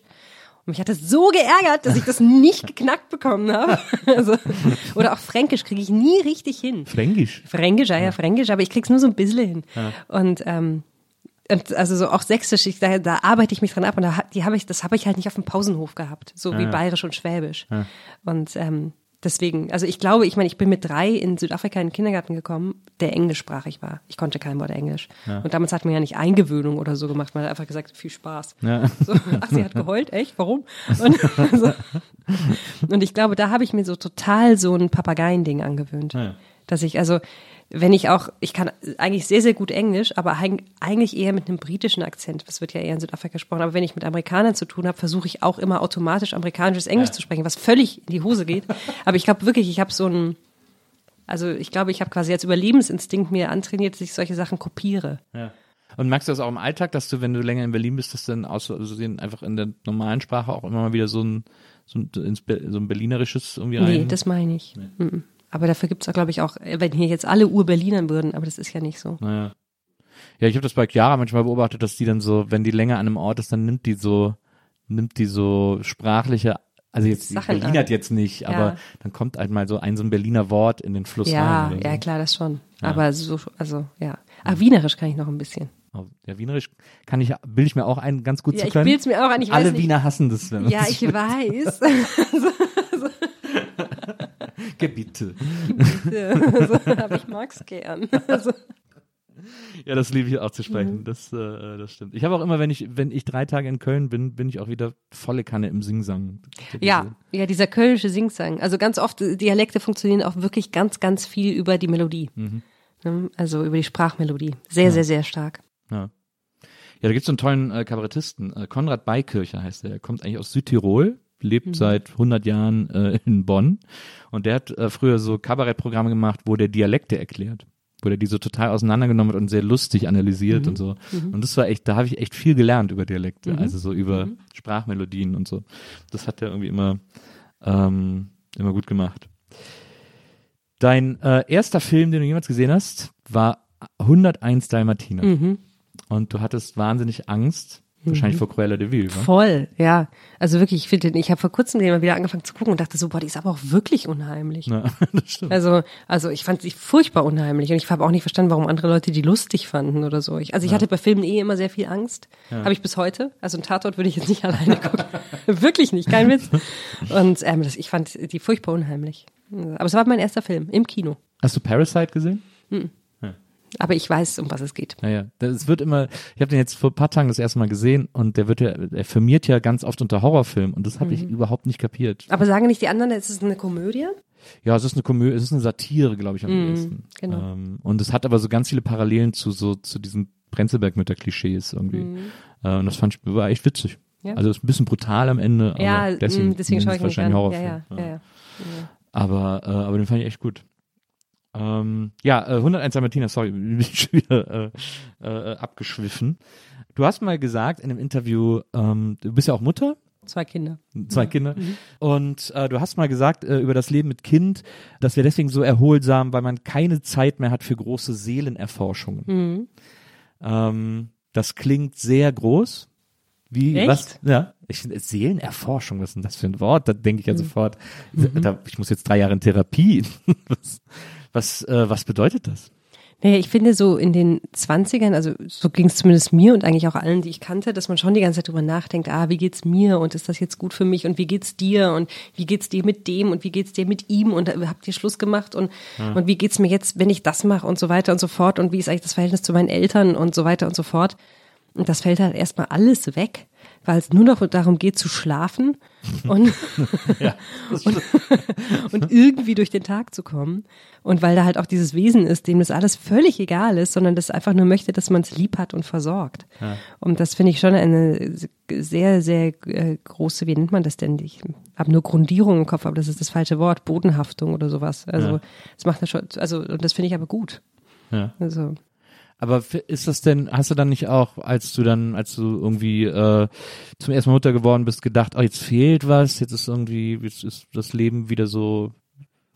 Nö, ich wollte ja ein Kind. Und ähm, ich habe nur gedacht, ich dachte immer, wenn ich Kinder habe, dann, dann möchte ich auch rausziehen und möchte ein Haus mit Garten und so weiter. Und au contraire. also, also, also, ich war irgendwie heilfroh, wenn ich da mit so einem Baby um den Bauch rumgegangen bin, dass ich in Schaufenster gucken kann und Cafés und dass ich meine Freunde anrufen kann. Also ich dachte, die Freunde sind auch nicht mehr so wichtig, aber es stimmt nicht. Freunde sind total wichtig. Ja. Und ich finde auch wichtig, dass die Kinder mit den Freunden der Eltern aufwachsen und dass die da Eindrücke und andere Leute und andere Lebensweisen kennenlernen. Ja. Und, ähm, und ich finde auch, man hat mit Kind so viel weniger Zeit, dass ich heilfroh bin, dass es nicht zwei Stunden dauert, bis ich im nächsten Kino bin. Also, dass das nicht so eine Mammutunternehmung wird, wenn ich da mal Kino oder Konzert oder sowas halt machen möchte. Oder Freunde sehen abends. Also, ähm, ja. Ja, verstehe. Es ist ja auch diese, dieses Klischee, dass mit Kind das Leben vorbei ist äh, oder das soziale Leben vorbei ist, ist ja auch totaler Kokolores. Also, Ja, das fand ich auch tatsächlich Kokolores. Also, aber klar, klar gehe ich. Ich meine, vorher war ich, ich war jeden Abend irgendwie unterwegs und das natürlich nicht mehr so, längst nicht mehr. Also, aber, ähm, und ich finde, man muss sich schon mehr drum bemühen, weil halt dann die Freunde auch alle Kinder haben und dann ist der eine müde und die andere hat keine Zeit und so weiter. Also, man muss sich da schon drum bemühen. Du, du hast auch mal, du hast mal im Interview gesagt, du magst nicht nur Filmfestivals, sondern auch Musikfestivals. Ich Also mag viel- Musikfestivals eigentlich viel lieber. Wirklich? Bist Ja, du, bist du viel viel auf lieber. Festivals gegangen? Nee, nicht, aber ich finde es, ähm, nee, aber ich eigentlich viel schöner, weil A, habe ich nichts damit zu tun. Ich bin einfach nur Publikum, das finde ich super. Also das heißt, ich muss mich auch gar nicht ir- zu irgendwas verhalten. Und ich finde auch bei Musikfestivals, bei Filmfestivals geht es ja schon darum, hast du den Film gesehen, hast du den Film gesehen, fandst du den gut und wie fandst du den und wer, wer gewinnt? Und bei Musikfestivals geht es einfach nur darum, da zu sitzen und Musik zu hören. Stimmt. Ich, und wenn ich mal Geld habe, dann will ich ein Filmfestival gründen, das ist wie ein Musikfestival. Also, dass quasi alles nur läuft. Das einfach alles Und nicht, läuft. Nichts, es gibt nichts Ja. zu gewinnen und so. Nichts zu gewinnen, einfach nur ein Open Air, riesiges Open Air Kinofestival. Ja. Und die Filme laufen und die Filmemacher werden eingeladen. Und vielleicht gibt es auch Gespräche dazu, aber es geht einfach nur darum, dass die Filme laufen und man das feiert, dass es diese Filme gibt. Ja, ja finde ich gut. Mhm. ich, hab, ich war vorletztes Jahr, na, letztes Jahr natürlich nicht, aber ich habe vorletztes Jahr äh, nach Ewigkeiten das erste Mal wieder auf einem Musikfestival. Ähm, hier das Lollapalooza in Berlin Mhm. im Olympiastadion. Und da war ich erstmal so, wie geil, also ne, ich fand es erstmal geil, mal wieder auf dem Festival zu sein. Ich fand es aber auch geil, dass ich abends in die S-Bahn steige und nach Hause in mein Bett fahre und am nächsten Morgen wieder dahin gehe. Das finde ich auch super. Ja, das war echt gut. Also darf man nicht unterschätzen. Äh, Und dann habe ich da den ganzen Tag, da gab es auch so verschiedene Areas und ich habe aber, äh, es gab auch große Bühnen, tolle Bands und so, aber ich habe die meiste Zeit im Weindorf verbracht, wo so eine ganz kleine Bühne war, wo ich den Spaß meines Lebens hatte. Und ich habe da einfach den ganzen Tag gesessen und Rosé getrunken und mir einen weirden Eck nach dem anderen angeguckt. Super, oh, oder? das war ja, himmlisch. Ja, super. Das war ja. wirklich total gut. Deswegen, äh, ich will auch wieder mehr Musikfestivals machen. Aber Ja, ich, ne? aber ich habe irgendwie so das Gefühl, ich äh, bin so alt, um, also ich bin zu alt, um da jetzt. Ich war mal bei Rock am Ring mit 18 und da Mhm. haben wir irgendwie im, äh, auf dem Zeltplatz ein Zelt gehabt und äh, Leute haben irgendwie ein Erdloch geraucht und so, ne? Und da war ich irgendwie, da merke ich, das brauche ich jetzt nicht mehr. Das müsste jetzt nicht mehr sein. Ich habe aber dann mal äh, recherchiert und bei zum Beispiel Rock am Ring gibt's mittlerweile so Luxuskabinen, so kleine Häuschen, die man sich da so mieten kann. Ah, also, Wo man so direkten Zugang auch, äh, eigen, also man hat vor allem, äh, es gibt äh, von den äh, Publikumsbereichen aus äh, immer direkten Zugang zu so einem geschützten Toilettenbereich. nein. Ja. Ah ja, Mit, auch mit Dusche und so. Ja, die Leute, die Leute, es wird mitgedacht. Ja. Es wird mitgedacht für die Leute, die älter werden und trotzdem noch zu Rock am Ring So. möchten. Ja. Also, ich auch gedacht, himmlisch. Also ehrlich gesagt, als ich mit Mitte 20 auf dem Musikfestival war, hatte ich auch schon Angst, dass irgendwelche irgendein Betrunkener auf mein kleines Quechua-Zelt fällt. Also, also, also, Der alte Quetschur. ja. Ja, das ist ja auch, ja, klar. Aber, aber da macht einem das da liegen noch nichts aus. Doch, ich hasse kennen. Zelten schon immer. Ja. Ich habe mit 17 mal so Freilichttheater gespielt und wir haben, glaube ich, vier Wochen geprobt und auch da gezeltet. Ich habe sie jeden Tag gehasst. Wirklich, jeden Tag. Und ich habe jeden Tag gedacht, wozu hat der Mensch den aufrechten Gang gelernt, um dann wieder auf allen Vieren in ein Zelt zu kriechen. Und dann liegt man da und dann ist die Luftmatratze platt und dann regnet's rein und dann ist da eine Mücke. Und dann denkt man, jetzt liege ich hier, jetzt habe ich mich in meinen Schlafsack gequetscht, jetzt muss ich aufs Klo. Und oh, also wirklich, oh, und dann wacht man viel zu früh auf und also wirklich, und dann ist, also wirklich furchtbar. Also ich bin dafür nicht gemacht, nicht gemacht. Also Ja, wenn man es so sieht, ist natürlich. Aber es, äh, also ich, ich war äh, letztes Jahr zelten äh, mal wieder Ja. äh, mit meiner Frau und ihrem Bruder und da sind wir ähm, nach äh, Italien gefahren auf den größten äh, Campingplatz Europas. Ähm, der ist vor Venedig und ähm, ist, glaube ich, acht Fußballfelder groß. Also wirklich ein unfassbar riesig. Der ist so groß, der hat eine eigene Shopping Mall. Also ist wirklich ein unfassbar riesengroßer Campingplatz. Ähm, und da haben wir dann auch gezeltet und haben uns kurz vor dem Zelt dann auch neu, weil wir natürlich keins mehr hatten, irgendwie äh, bei Amazon bestellt und uns bei äh, Decathlon irgendwie Luftmatratzen geholt und so und uns so voll ausgerüstet. Und er, das erste, was ich sagen muss, ist, wir haben ein Zelt. Ich habe mich jeden Tag so gefreut, das aufzubauen, weil ich es nicht glauben konnte. Die äh, Stangen von diesem Zelt ist eine zusammenhängende Stange Ja. so ja. über Kreuz. Ja. Äh, die werden, die kann man jetzt auseinanderziehen mit so Gummi, mit so Gummi drin sozusagen. Aber ich habe nichts anderes mehr als diese eine Stange, die ich so auspacken muss über Kreuz und dann wird das Zelt also eingeklickt. Also das Zelt stand in fünf Minuten. Ja. Zelte sind einfacher geworden und komfortabler. Ja, total. Und der, und der äh, Bruder von Maria, der hatte auch so, ein- der hatte auch so ein Quechua-Zelt, das so eine neue Außenschicht hat, wo es drin mega kühl bleibt und super dunkel, also wirklich schwarz. Bei dem war, das war ein schwarzes Loch, dieses Zelt. Äh, Und es kommt keine Hitze rein.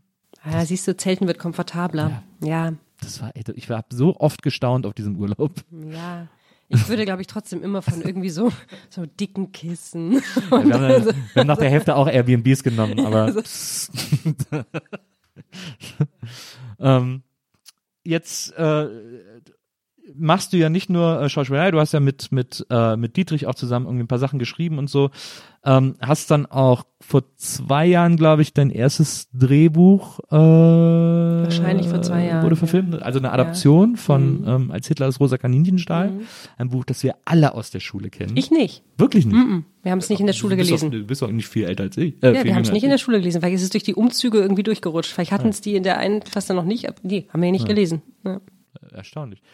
Das, äh, also ich hatte das, ich hatte das in der Schule. Wir hatten später sogar eine sehr progressive Deutschlehrerin, die mit uns Stephen King in der Schule gelesen hat. Das ist ja cool. weil das sie wollte, super. dass die Leute Lust haben zu das lesen. finde ich super. Ja. Ja. Dann haben wir dann Carrie gelesen.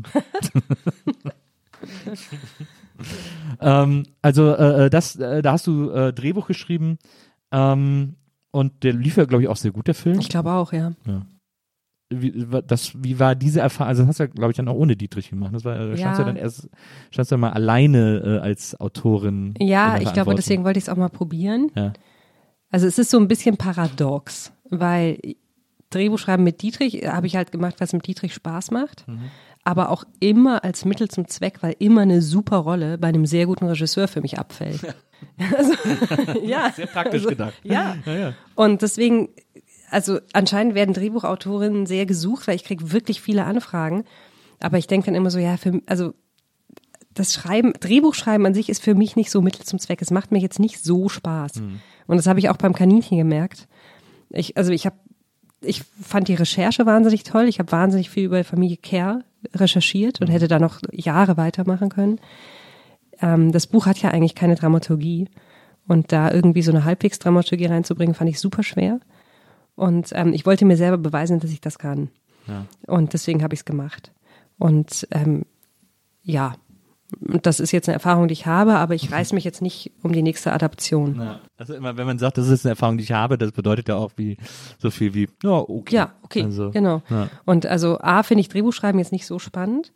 Und weil ich jetzt selber einen Roman geschrieben habe, Romanadaption natürlich überhaupt nicht mehr spannend. Ja. Also und, und jetzt habe ich ja einen Roman geschrieben und habe gemerkt, das macht mir wahnsinnig Spaß. Das hat, ist das gleiche wie bei mir beim Spielen. Das hat eine intrinsische Motivation. Da bin ich quasi während ich es mache einfach glücklich und vergesse die Zeit. Und so geht es mir beim Drehbuchschreiben nicht. So geht es mir beim Drehbuchschreiben eigentlich nur, wenn ich es mit Dietrich mache. Weil wir sowieso gerne zusammen abhängen. Und dann sind wir halt auch noch nebenbei produktiv. Also, also, also, Guter Benefit. ja, genau.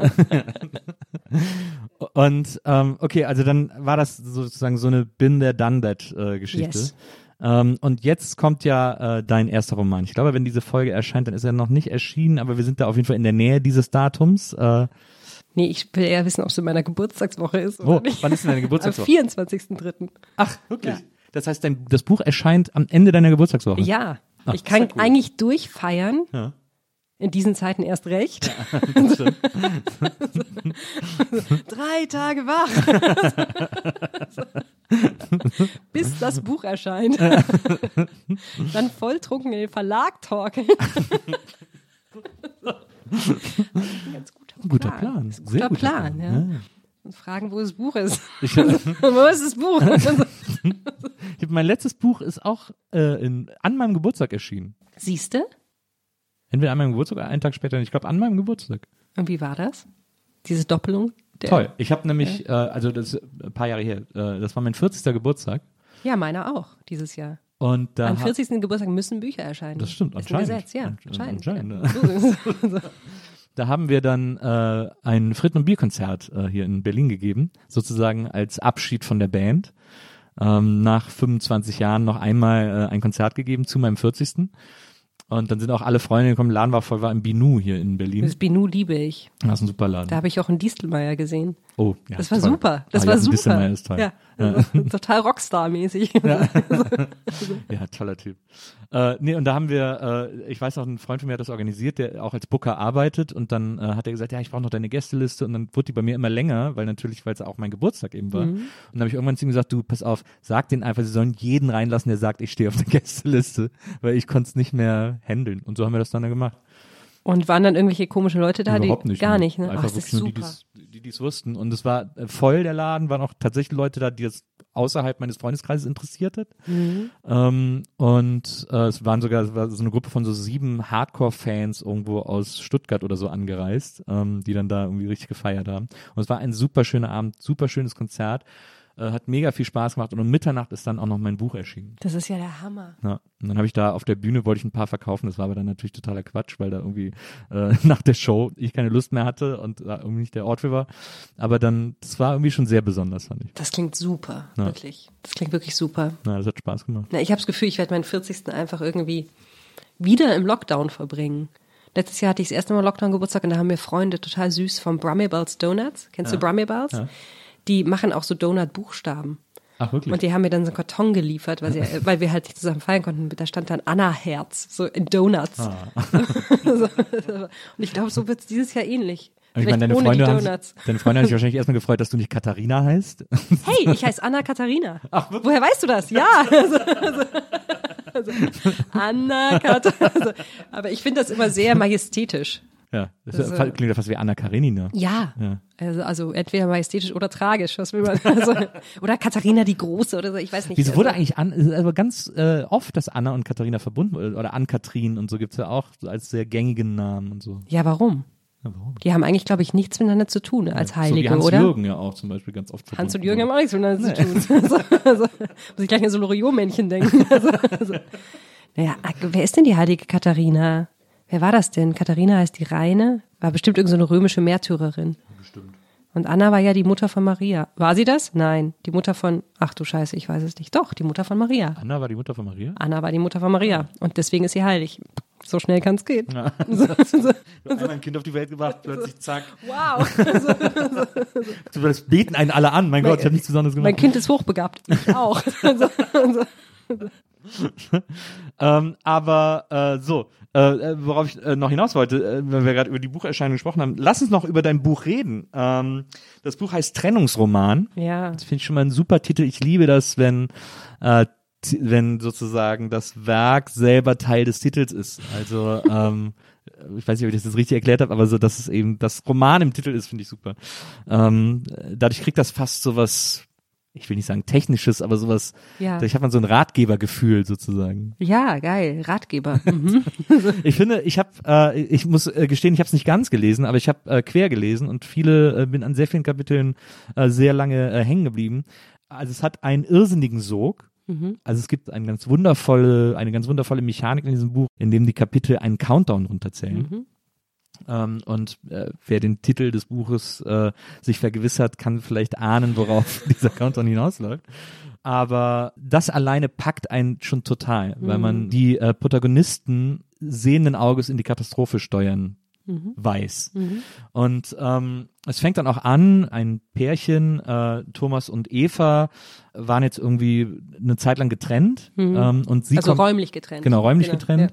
Ähm, und sie kommt zurück nach Berlin und ab da ist schon alles mega unangenehm. Es ist wirklich, es hat sich extrem viel in mir zusammengezogen, weil dieses Wiedersehen natürlich diese typischen Mechanismen und Probleme, die wir Großstädter, äh, Overthinking People alle irgendwie andauernd haben in so Beziehungskonstrukten, ähm, dass man irgendwie denkt, so ja, ich mache ich also dass man vor allem auch immer denkt, mache ich es jetzt richtig äh, oder dass man immer denkt, so ja, das, ich will ja jetzt nicht hier ich will keine romantischen Bilder reproduzieren, das ist mir zu albern oder also man es, dieses Overthinking ist halt ein Riesenteil von uns allen, wenn wir uns in so in so Konstrukten bewegen irgendwie. Und das fängt ab dem ersten Satz in diesem Buch an. Das, also für mich ist es mega spannend, weil du bist der erste Mensch außerhalb des Verlags und zwei Freunden und meiner Presseagentin, mit dem ich über das Buch rede. Ja. Deswegen ist es für mich mega, mega spannend, alles, was du sagst. so. Ja.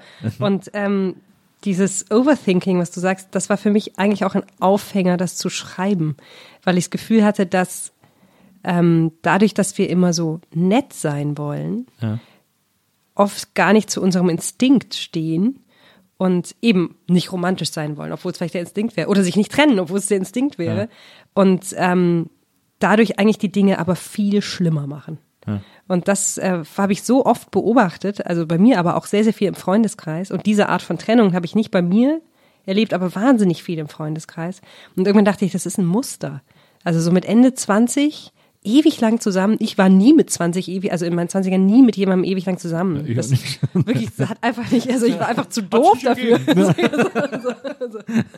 und ähm, habe diese Pärchen immer mega bewundert und beneidet. Die hatten schon so fertige Wohnungen und es war alles so fertig. Und als ich dann mit 30 irgendwie meinen Mann kennengelernt habe und alles auf einmal fertig wurde, ging reihum, gingen diese fertigen Beziehungen in die Brüche, aber immer total schlimm, weil oft die Männer einfach versucht haben, nett zu bleiben und sich selbst nicht über den Weg getraut haben. Und dadurch wurde es einfach furchtbar kompliziert und ein Hängen und Würgen und Hoffen und Bangen und so weiter. Das fand ich total spannend. Ja. Das sollte ich mal genauer mir angucken. So. Ja, das ist ja auch gelungen. Also dieses, was ja, wie du sagst, dieses, dieses Nettsein oder dieses auch so eine, eigentlich auch so dieses bescheuerte Verhalten in einer langjährigen Beziehung. Die beiden sind, glaube ich, acht Jahre zusammen in dem Buch. Äh, so höflich sein zu wollen. Also so, oder, oder plötzlich so aufgesetzt höflich sein zu wollen. Ich meine, meine, meine Frau und ich, wir sagen auch immer, wir führen die höflichste Beziehung der Welt, weil wir immer wollen, dass es dem anderen gut geht und dafür so alles geben. Ähm, aber es gibt ha- halt auch diese Beziehung, wo man so, wo man eben so einen verkrampften Umgang miteinander hat. Ja, ich glaube, es hängt wirklich da, damit zusammen, ob man noch ein, noch ein Gefühl für das Innerste des anderen hat. So. Und wenn man das nicht hat, wenn der andere einem irgendwie so weggerutscht ist, aber man trotzdem weiß, es ist ja eigentlich ein netter Mensch und so, dann, ähm, also, dann versucht man irgendwie noch das alles aufrechtzuerhalten und hofft, dass durch dieses Aufrechterhalten das andere auch wieder zurückkommt. Also, glaube ich. Und auch, weil wir sind ja alle auch gut erzogen und so. Ne? Ja, ja, also auch so dieses, auch so dieser Glaube, dass, dass äh, diese Scheu vor Beziehungsarbeit, weil das soll ja keine Arbeit sein, sondern also oder dieser Glaube, die, äh, diese Idee von Beziehung, dass Beziehungen etwas sind, was halt automatisch irgendwie laufen muss und auch mal ein bisschen ruppig sein kann oder auch mal ein bisschen knirschen kann, aber dann wieder zurück in seine Bahn findet, wie so ein, wie so eine, wie so eine äh, Modelleisenbahn. Ja, aber ich glaube, immer- dafür sind die Protagonisten auch zu jung, um das zu glauben. Also sie sind ja beide Ende 20 und es ist für beides die bis dato längste Beziehung. Und ich glaube nicht, dass, also zumindest Thomas daran glaubt, wenn, also er, er kennt das einfach nicht, dass wenn es woanders hinläuft, dass es dann wieder zu, zu hin, also hinruckeln kann. Wenn er das wüsste, würde er vielleicht sogar bleiben. Ich weiß es nicht. Aber es ist natürlich auch, und das ist ja das, was unserer Generation quasi auch immer vorgeworfen wird, aber was ja auch stimmt, ehrlicherweise, äh, dieses, äh, diese absolute Unfähigkeit, sich festzulegen oder diese totale Angst auch, sich, sich ja, festzulegen. ja. Ja, das wird uns vorgeworfen, ne? Ja. ja. Naja, ich, wenn ich mir so Mhm. die Generation unserer Eltern angucke, da waren Beziehungen auch sehr pragmatisch zum Teil. Also, Ja, und die Frage ist, anscheinend haben viele von uns das nicht als positiv erlebt, würde ich denken. Sonst hätte man nicht diese Angst, sich festzulegen. Also ich glaube schon, dass viele ihre Be die Beziehung ihrer Eltern als nicht positiv erlebt haben. Eben weil sie vielleicht in Floskeln erstarrt ist oder in, in einer Art von Theaterstück. Und das ist ja bei Thomas ähnlich. Und genau da möchte er ja nicht reinrutschen. Er möchte ja nicht diesen Fehler machen. Ja. Und ähm, Evas Eltern haben sich getrennt und es kommt auch im Buch vor, die hat sich das halt alles selber zusammengesucht. Und deswegen würde sie viel mehr dafür plädieren, daran zu arbeiten. Mhm. So. Und ähm, auf eine Art finde ich es ja auch ich verstehe das ja, wenn man mit Ende 20 irgendwie denkt, ist es das hier jetzt wirklich schon? Ich finde es ja eine berechtigte Frage und ich finde es eigentlich auch eine gute Frage, bevor man wirklich einfach nur aus Nettigkeit irgendwo bleibt oder ja, ja. eben aus Konvention. Also, also ich finde ja nicht der, der geht, ist unbedingt der Böse oder die, die nee, geht. Nee, also. nee finde ich auch. Ja. Aber ich, also ich merke bei mir, ich habe zum Beispiel auch, was ich äh, nicht sehr gut oder eigentlich gar nicht kann, ist Konflikt. Ich, äh, Konflikt gehe ich extrem aus dem Weg. Deswegen, äh, also auch die Trennung in meinem Leben, die ich hatte, in bei äh, also ich bin jetzt gerade in der längsten Beziehung, die ich jemals hatte, äh, weil meine Beziehungen waren alle nie besonders lang. Mhm. Ähm, und da gab's Trennungen, die ausgesprochen waren, aber es gab auch Trennungen, die, wo ich mich so aus so einer Beziehung zurückgezogen habe. Ja, und ich glaube, tatsächlich, damit bist du echt Kind deiner Generation und zwar auch wirklich der Männergeneration. Ja. Weil ich habe, also ich kenne sehr, sehr viele Männer, die nicht Konflikt können und die dem Konflikt aus dem Weg gehen und das macht ja mein Protagonist auch. Der kann nicht Konflikt und dadurch ja. macht er alles viel, viel schlimmer, ja. als wenn er einmal irgendwie das sagen würde. Und ähm, ich zum Beispiel kann sehr gut Konflikt. So, so, so. Ich krieg sofort Angst. Ja, wirklich. Also ich finde das auch immer irgendwie ganz. Äh, so. Mein Mann hasst das. Der mag nicht Konflikt. Also ich möchte eigentlich auch jeden Streit vorm zu Bett gehen irgendwie geklärt haben. Ja. So und ähm, ja, das soll man ja auch. Man soll ja nicht soll, aber das, zerstritten ins Bett gehen. Ja, soll man nicht, ne? Und ja. das aber klappt halt nicht immer. Und das, wenn das wenn das nicht klappt, vorm zu Bett gehen. so, so. Ich habe da mal äh, in einem interessanten Buch äh, äh, gelesen. Da haben zwei Frauen geschrieben, ich glaube, es war Ethical Slut oder so, so ein Buch über Polyamorie, bla bla, so die Bibel für die.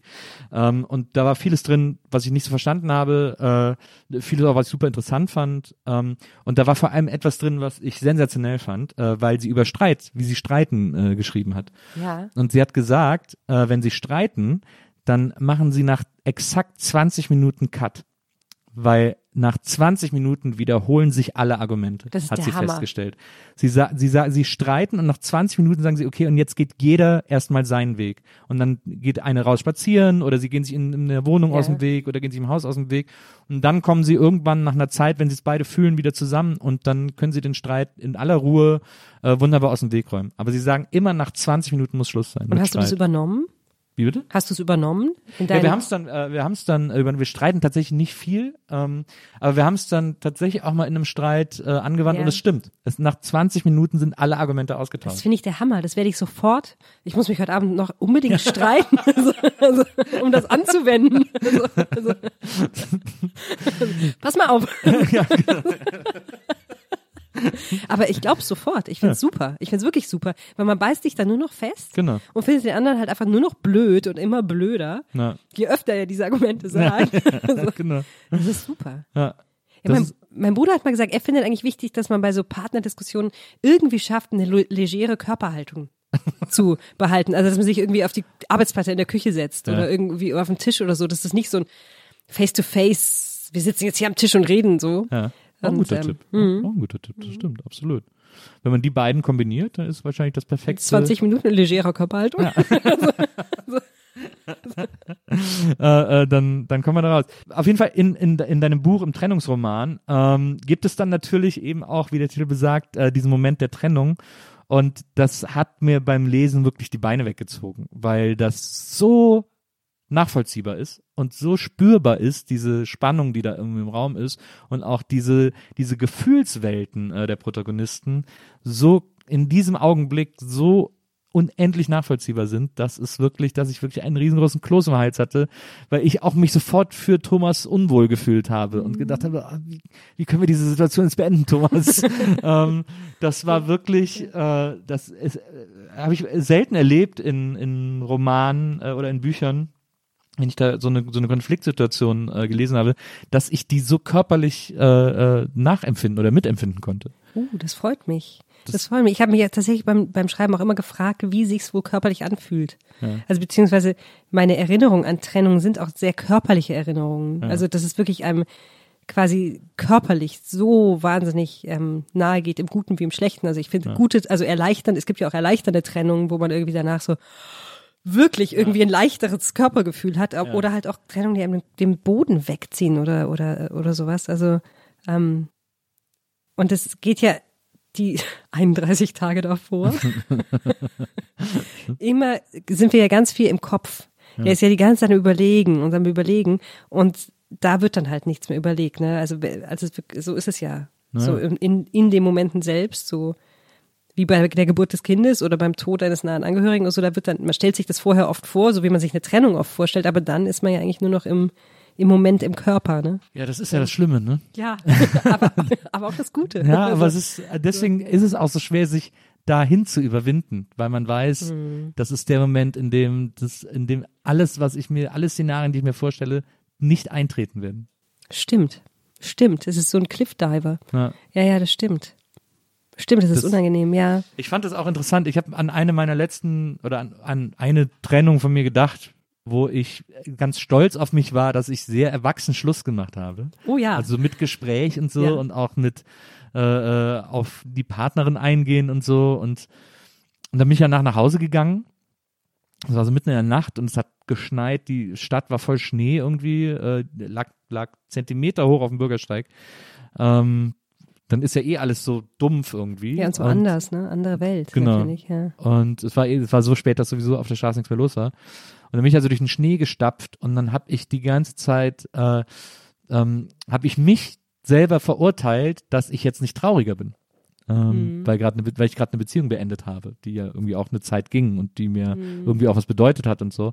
Äh, und dass ich die jetzt einfach da so sitzen lassen konnte und irgendwie das war und das war aber so ein dämliches Gefühl, weil ich gedacht habe, so, naja, aber du hast es ja auch selber gemacht, also es wird ja schon Ja. einen Grund gegeben haben, Ja. warum du Schluss gemacht hast. Aber mir geht es schon immer so bei so Dingen, die quasi, wo ich denke, dass die halt so sein müssen, bin ich nicht wirklich traurig. Ja. Also ich weiß, vielleicht gehöre ich euch auch, auch eigentlich zur Adams Family. also, ich weiß, als ich, vielleicht wie alt war ich da? Zwölf, elf, zehn?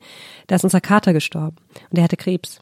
Und meine Mutter hat mir das morgens gesagt und ganz vorsichtig gesagt, weil sie halt dachte, das ist jetzt schlimm für mich. Ich hatte es aber schon nachts gehört. weil Es war so der Kater meiner großen Schwester und ich habe gehört, wie sie weint und so und wusste, dass er tot ist. Und ich habe dann so getan, als ob ich weine, weil ich, weil ich dachte, ich muss jetzt traurig sein. Aber eigentlich dachte ich nur, Gott sei Dank hat er es geschafft. So, Gott sei Dank hat der es, äh, also der, so. Und ähm, ich finde, so kann es einem eigentlich auch nach einer Trennung gehen. Dass man so denkt, boah, äh, äh, wir waren einfach nicht gut füreinander oder zumindest war sie oder er nicht gut für mich. Und das habe ich jetzt geschafft. Aber ich bin noch viel, viel schlimmer. Also, weil meine letzte Trennung jetzt vor meiner Ehe war, dass ich ein unfassbares Drama gemacht habe. So wirklich von wegen, ich verliere jetzt diesen Menschen für immer und so weiter und so fort. Sobald ich aus der Tür war, ging es mir super.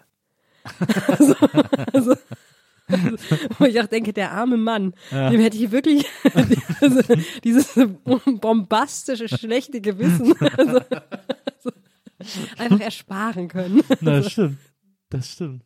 Wie komisch man, also ich habe wirklich, ich habe wirklich auch einmal in meinem Leben äh, eine Beziehung beendet, indem ich die Frau wirklich geghostet habe. Die hat mich dann einfach, Du hast jemanden geghostet. die hat mich dann einfach Wochen nicht mehr erreicht, äh, drei, vier Wochen. Und dann bin ich ans Telefon gegangen. Weil ich, du keinen Konflikt haben wolltest. weil ich keinen Konflikt haben wollte und weil ich irgendwie auch, äh, weil ich damit schon abgeschlossen habe. Unfairerweise, muss man ja tatsächlich sagen. Aber das Ghosten ist doch so ein Phänomen unserer Zeit und das machen angeblich nur Männer. Ja, das kann, kann ich mir gut vorstellen, dass es nur Männer machen. Also weiß nicht. Äh, äh, aber so, ja, kann ich mir gut vorstellen. Es ist ja auch, das gab es ja auch schon in meiner Generation, also, oder seit es Handys gibt, ist das ja im Grunde genommen Ja, so- äh, eine ja. Sache. Also vorher ja. hätte man es auch machen können, aber da war es dann Nicht so einfach. nicht so einfach. Man ja. muss halt wieder auflegen. ja, oder so fünfmal auf ein AB sprechen, bis der voll ist oder so. ähm, also das hat, glaube ich, viel mit Handys zu tun, weil diese, weil da immer so eine permanente auch Erreichbarkeit suggeriert wird und so. Aber da denke ich oft drüber nach, so wieso ich das damals genau gemacht habe und das, das war mir so unangenehm, diese Beziehung zu beenden, ähm, weil ich auch und das muss man dann, und das ist das Absurde daran. Ich habe, äh, glaube ich, fast zwei Jahre um die gefeitet auch um diese Beziehung und um diese Frau. Die war auch am Anfang noch mit jemand anders zusammen äh, und da war sie aber nicht mehr so happy und dann habe ich Zeit mit ihr verbracht und dann hat sich irgendwann wieder getrennt. Dann habe ich gedacht, oh cool, jetzt kommt meine große Stunde und dann war, war sie aber noch so unsicher und dann habe ich wirklich, bin ich die ganze Zeit dran geblieben und dann war sie irgendwann mit mir zusammen und dann hat es keine drei Monate gedauert oder so und ich war, für mich war es völlig uninteressant.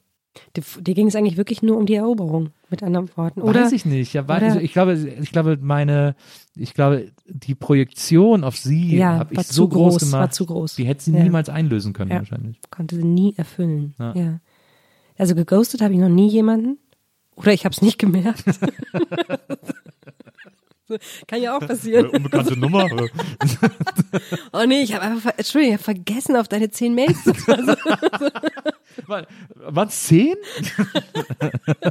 Ey, so viel Spam und so, Auch sehr gut. Du bist bei mir im Spam gelandet, glaube ich. gemein. Also, ja, wenn du so viele Mails schickst, dann kommen die automatisch ins Spam. Nee, das glaube ich, habe ich noch nie gemacht.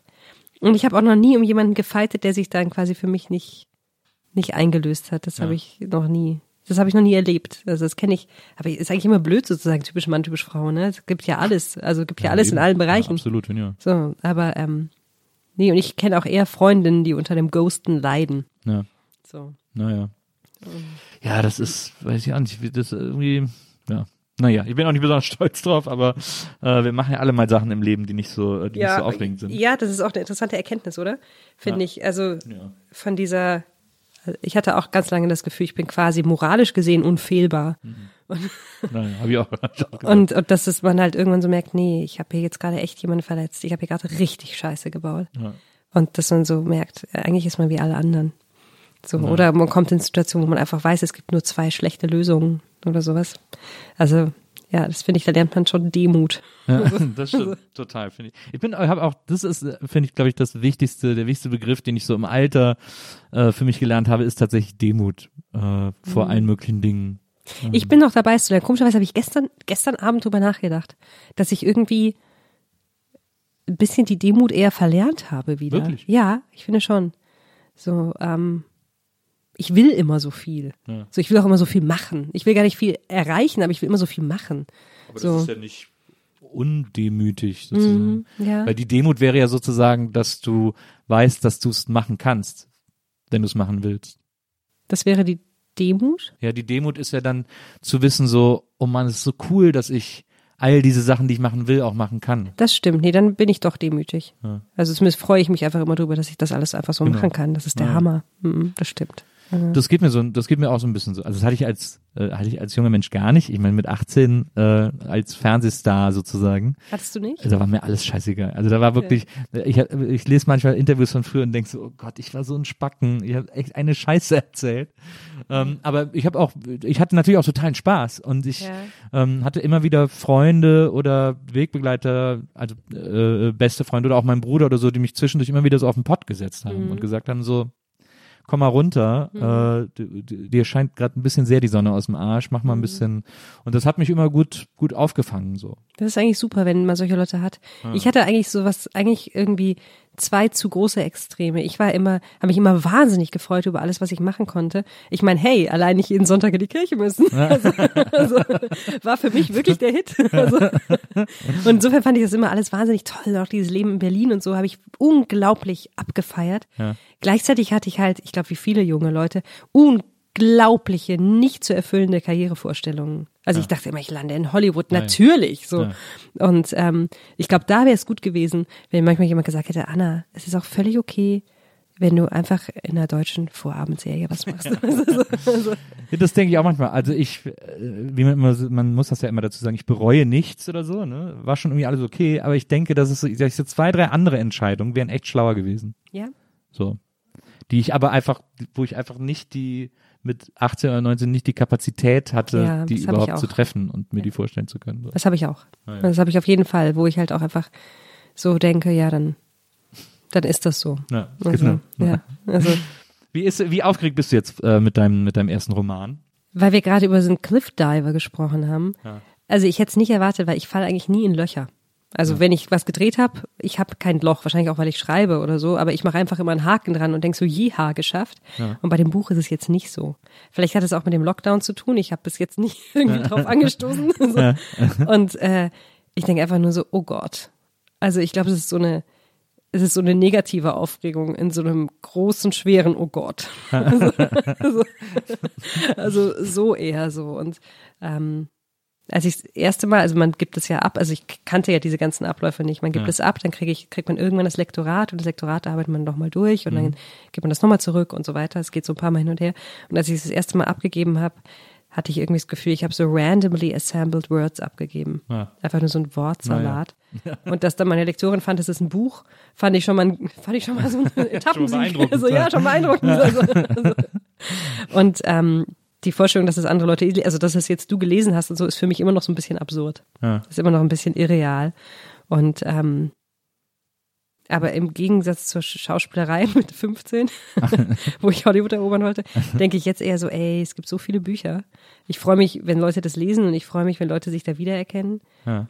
Ich kann mir aber auch vorstellen, dass Leute das genervt aus der Hand legen oder es einfach zu hart ist, aber zwischendurch ist es eigentlich auch ziemlich lustig. Ähm, also, Es ist auch sehr filmisch äh, geschrieben, finde ich. Es Ja, hat, schon.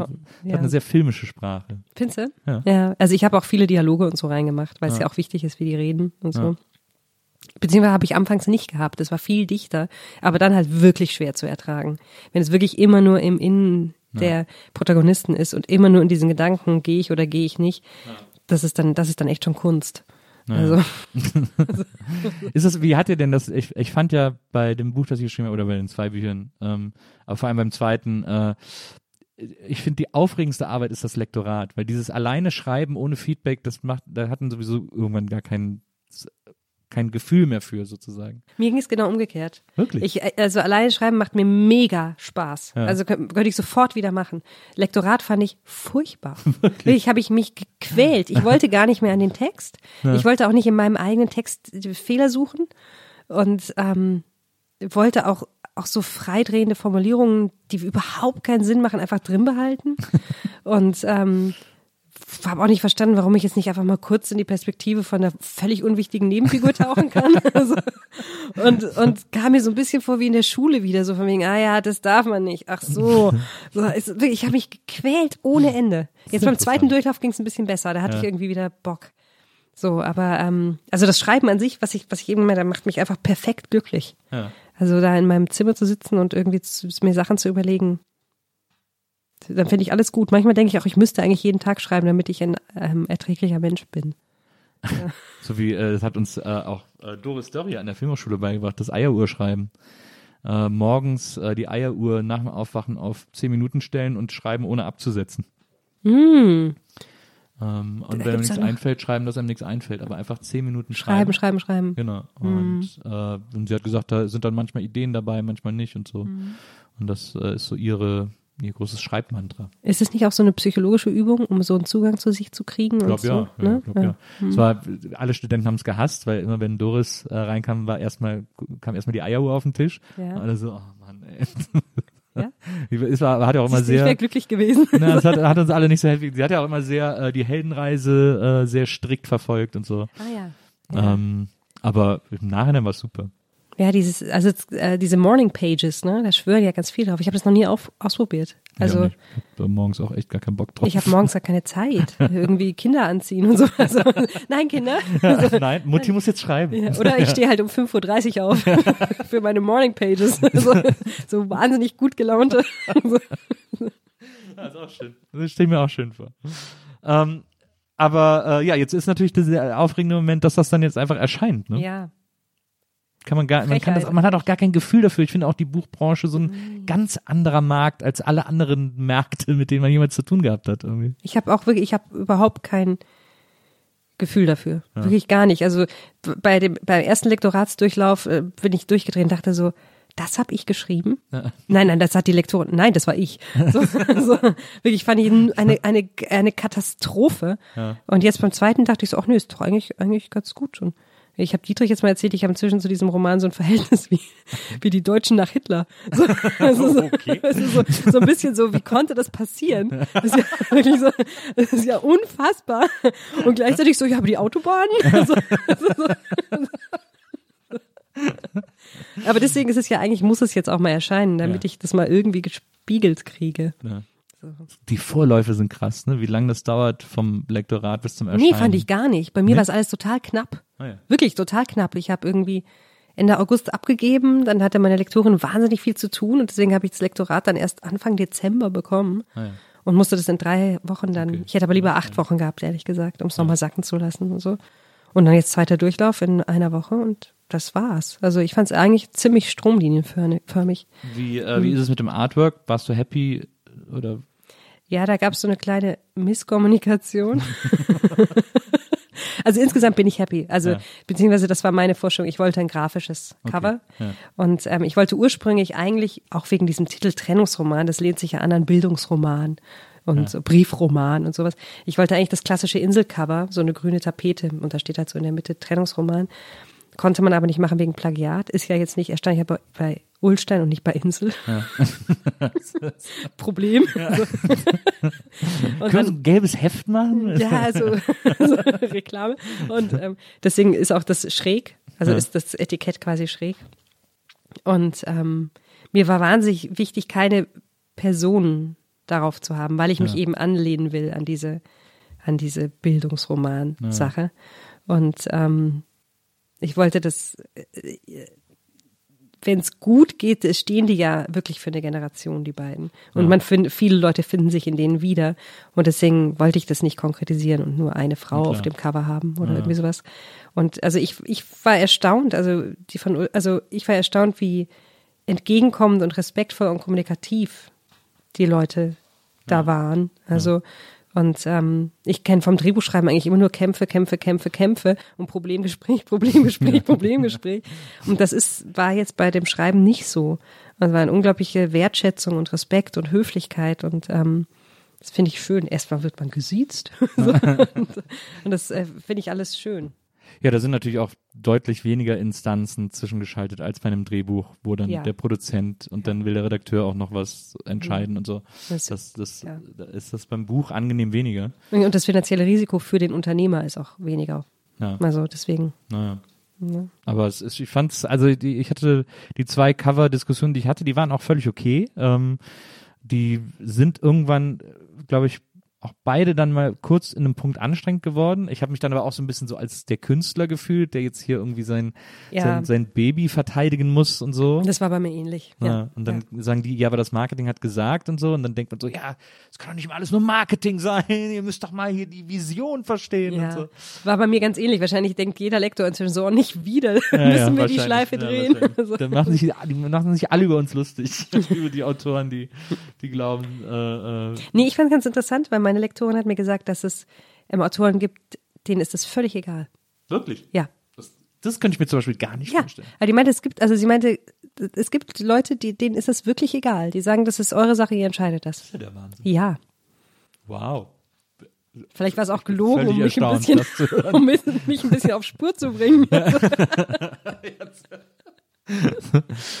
Das kann ich mir gar nicht vorstellen. Das ist ja krass. Nee, also ich, irgendwie gehört es ja auch zum Gesamtpaket dazu. Absolut. Ne? Ja, ja, man hat ja auch, während man es schreibt, die Vision, wie es im Regal liegt und so. Ja. ja. Also, Krass. Also Respekt, wenn man so gelassen mit so einem Stoff umgeht, mit dem eigenen Stoff umgeht. Mhm. Naja. Es gibt übrigens äh, ein ganz tolles Buch, finde ich, über das Schreiben äh, von Stephen King. Oh ja, das, da hat mir jemand schon erzählt, das will ich lesen.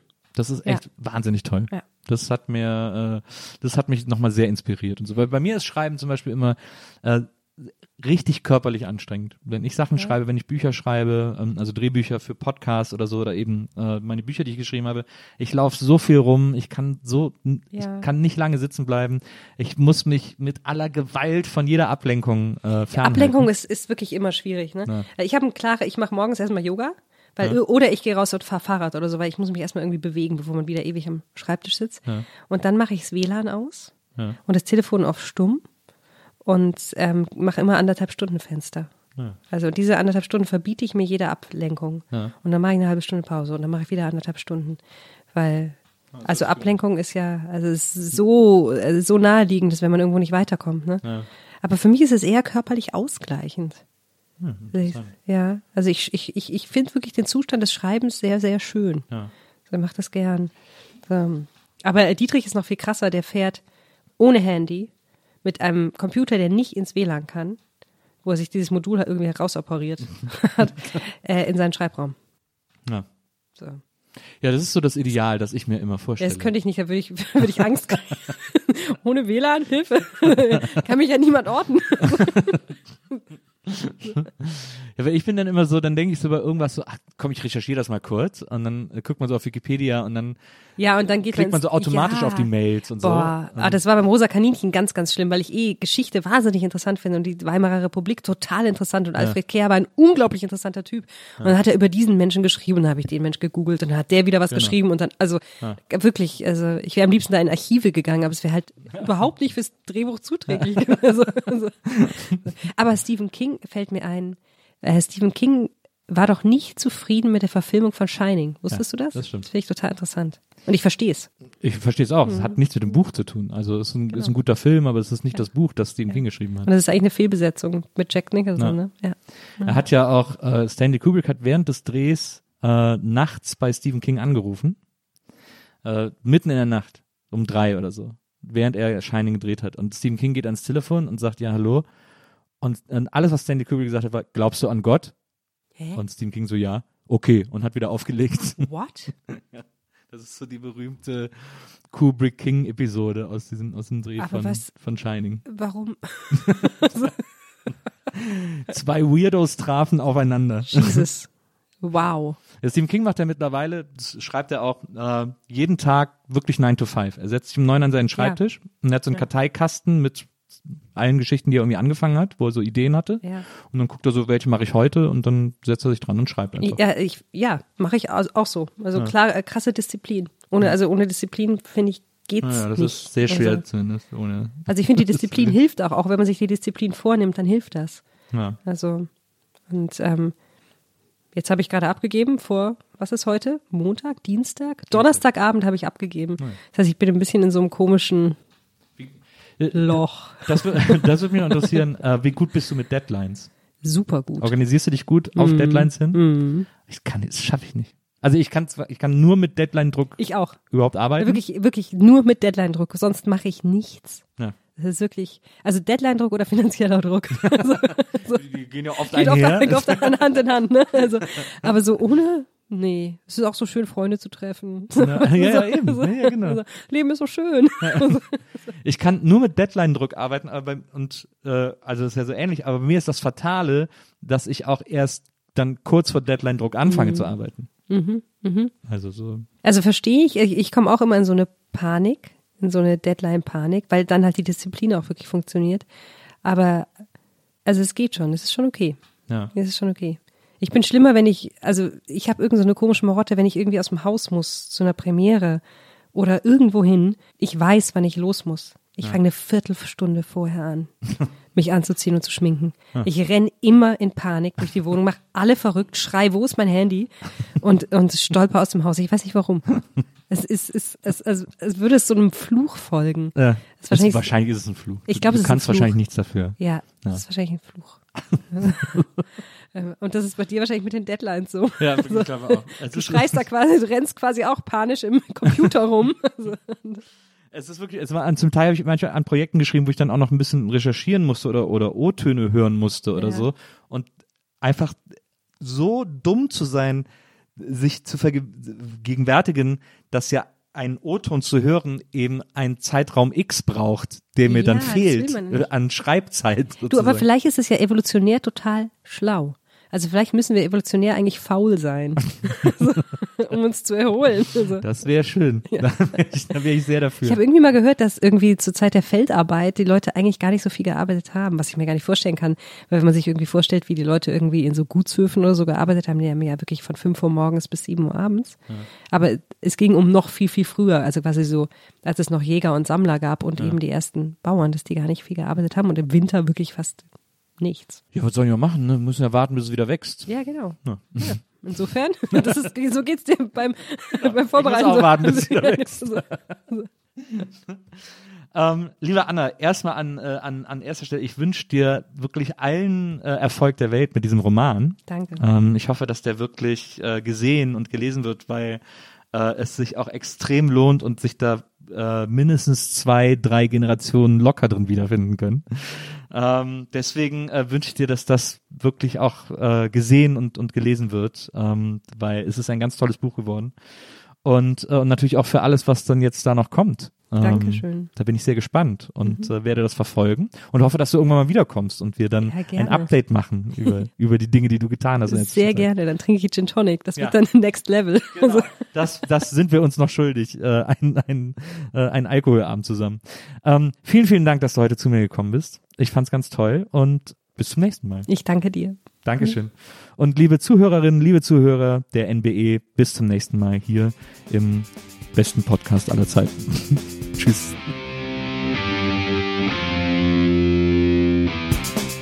Die Nils Bokelberg Erfahrung.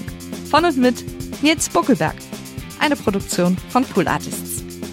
Team Wenzel Burmeier, Lisa Hertwig, Maria Lorenz Bokelberg, Frieda Morische und natürlich Nils Bokelberg.